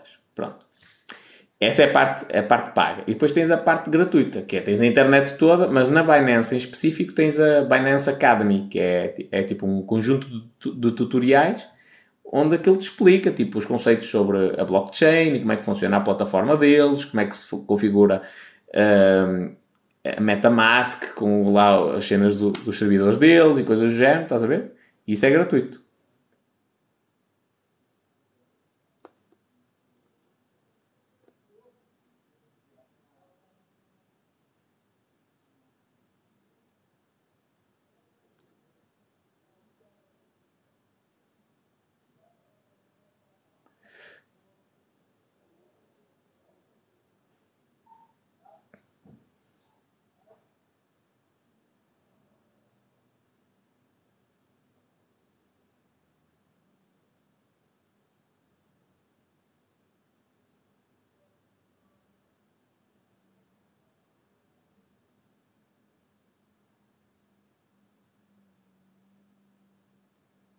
Pessoal, atenção, há uma coisa muito importante, minha gente, que é passar pelo processo faz muita diferença. Muita diferença mesmo. Uh, por exemplo, vou-vos dar um exemplo mais evidente, que é, eu, eu chatei-vos a cabeça para vós gravares conteúdo. E eu, antes de gravar conteúdo, eu sabia qual era o processo. Sabia. Já sabia, já tinha acompanhado o N de especialistas de marketing digital, já tinha visto tudo e mais alguma coisa que existe na internet sobre sobre esta cena, já me tinha preparado mentalmente. Passar pelo processo foi completamente diferente. Uh, eu hoje, quando, quando o pessoal começa a gravar conteúdo, eu tenho uma percepção diferente que tinha na altura. Na altura dava consultoria na mesma, consultoria entre aspas, tipo, falava com os clientes, olha, faz isto, faz aquilo, pá, ignora os haters e tal. Eu não tinha bem a percepção do impacto que isso tem a nível cerebral. Uh, hoje tenho. Então, hoje como tenho, eu, a maneira de, de, eu auxiliar as pessoas é diferente. Por exemplo, há um vídeo qualquer que o pessoal começa a dar hate até o caralho. A primeira coisa que eu faço é vou, vou falar com a pessoa: olha, como é que te estás a sentir? Para, para nós gerirmos a emoção daquelas pessoas. Porquê? Porque eu passei pelo processo. É mesmo isso, eu passei pelo processo.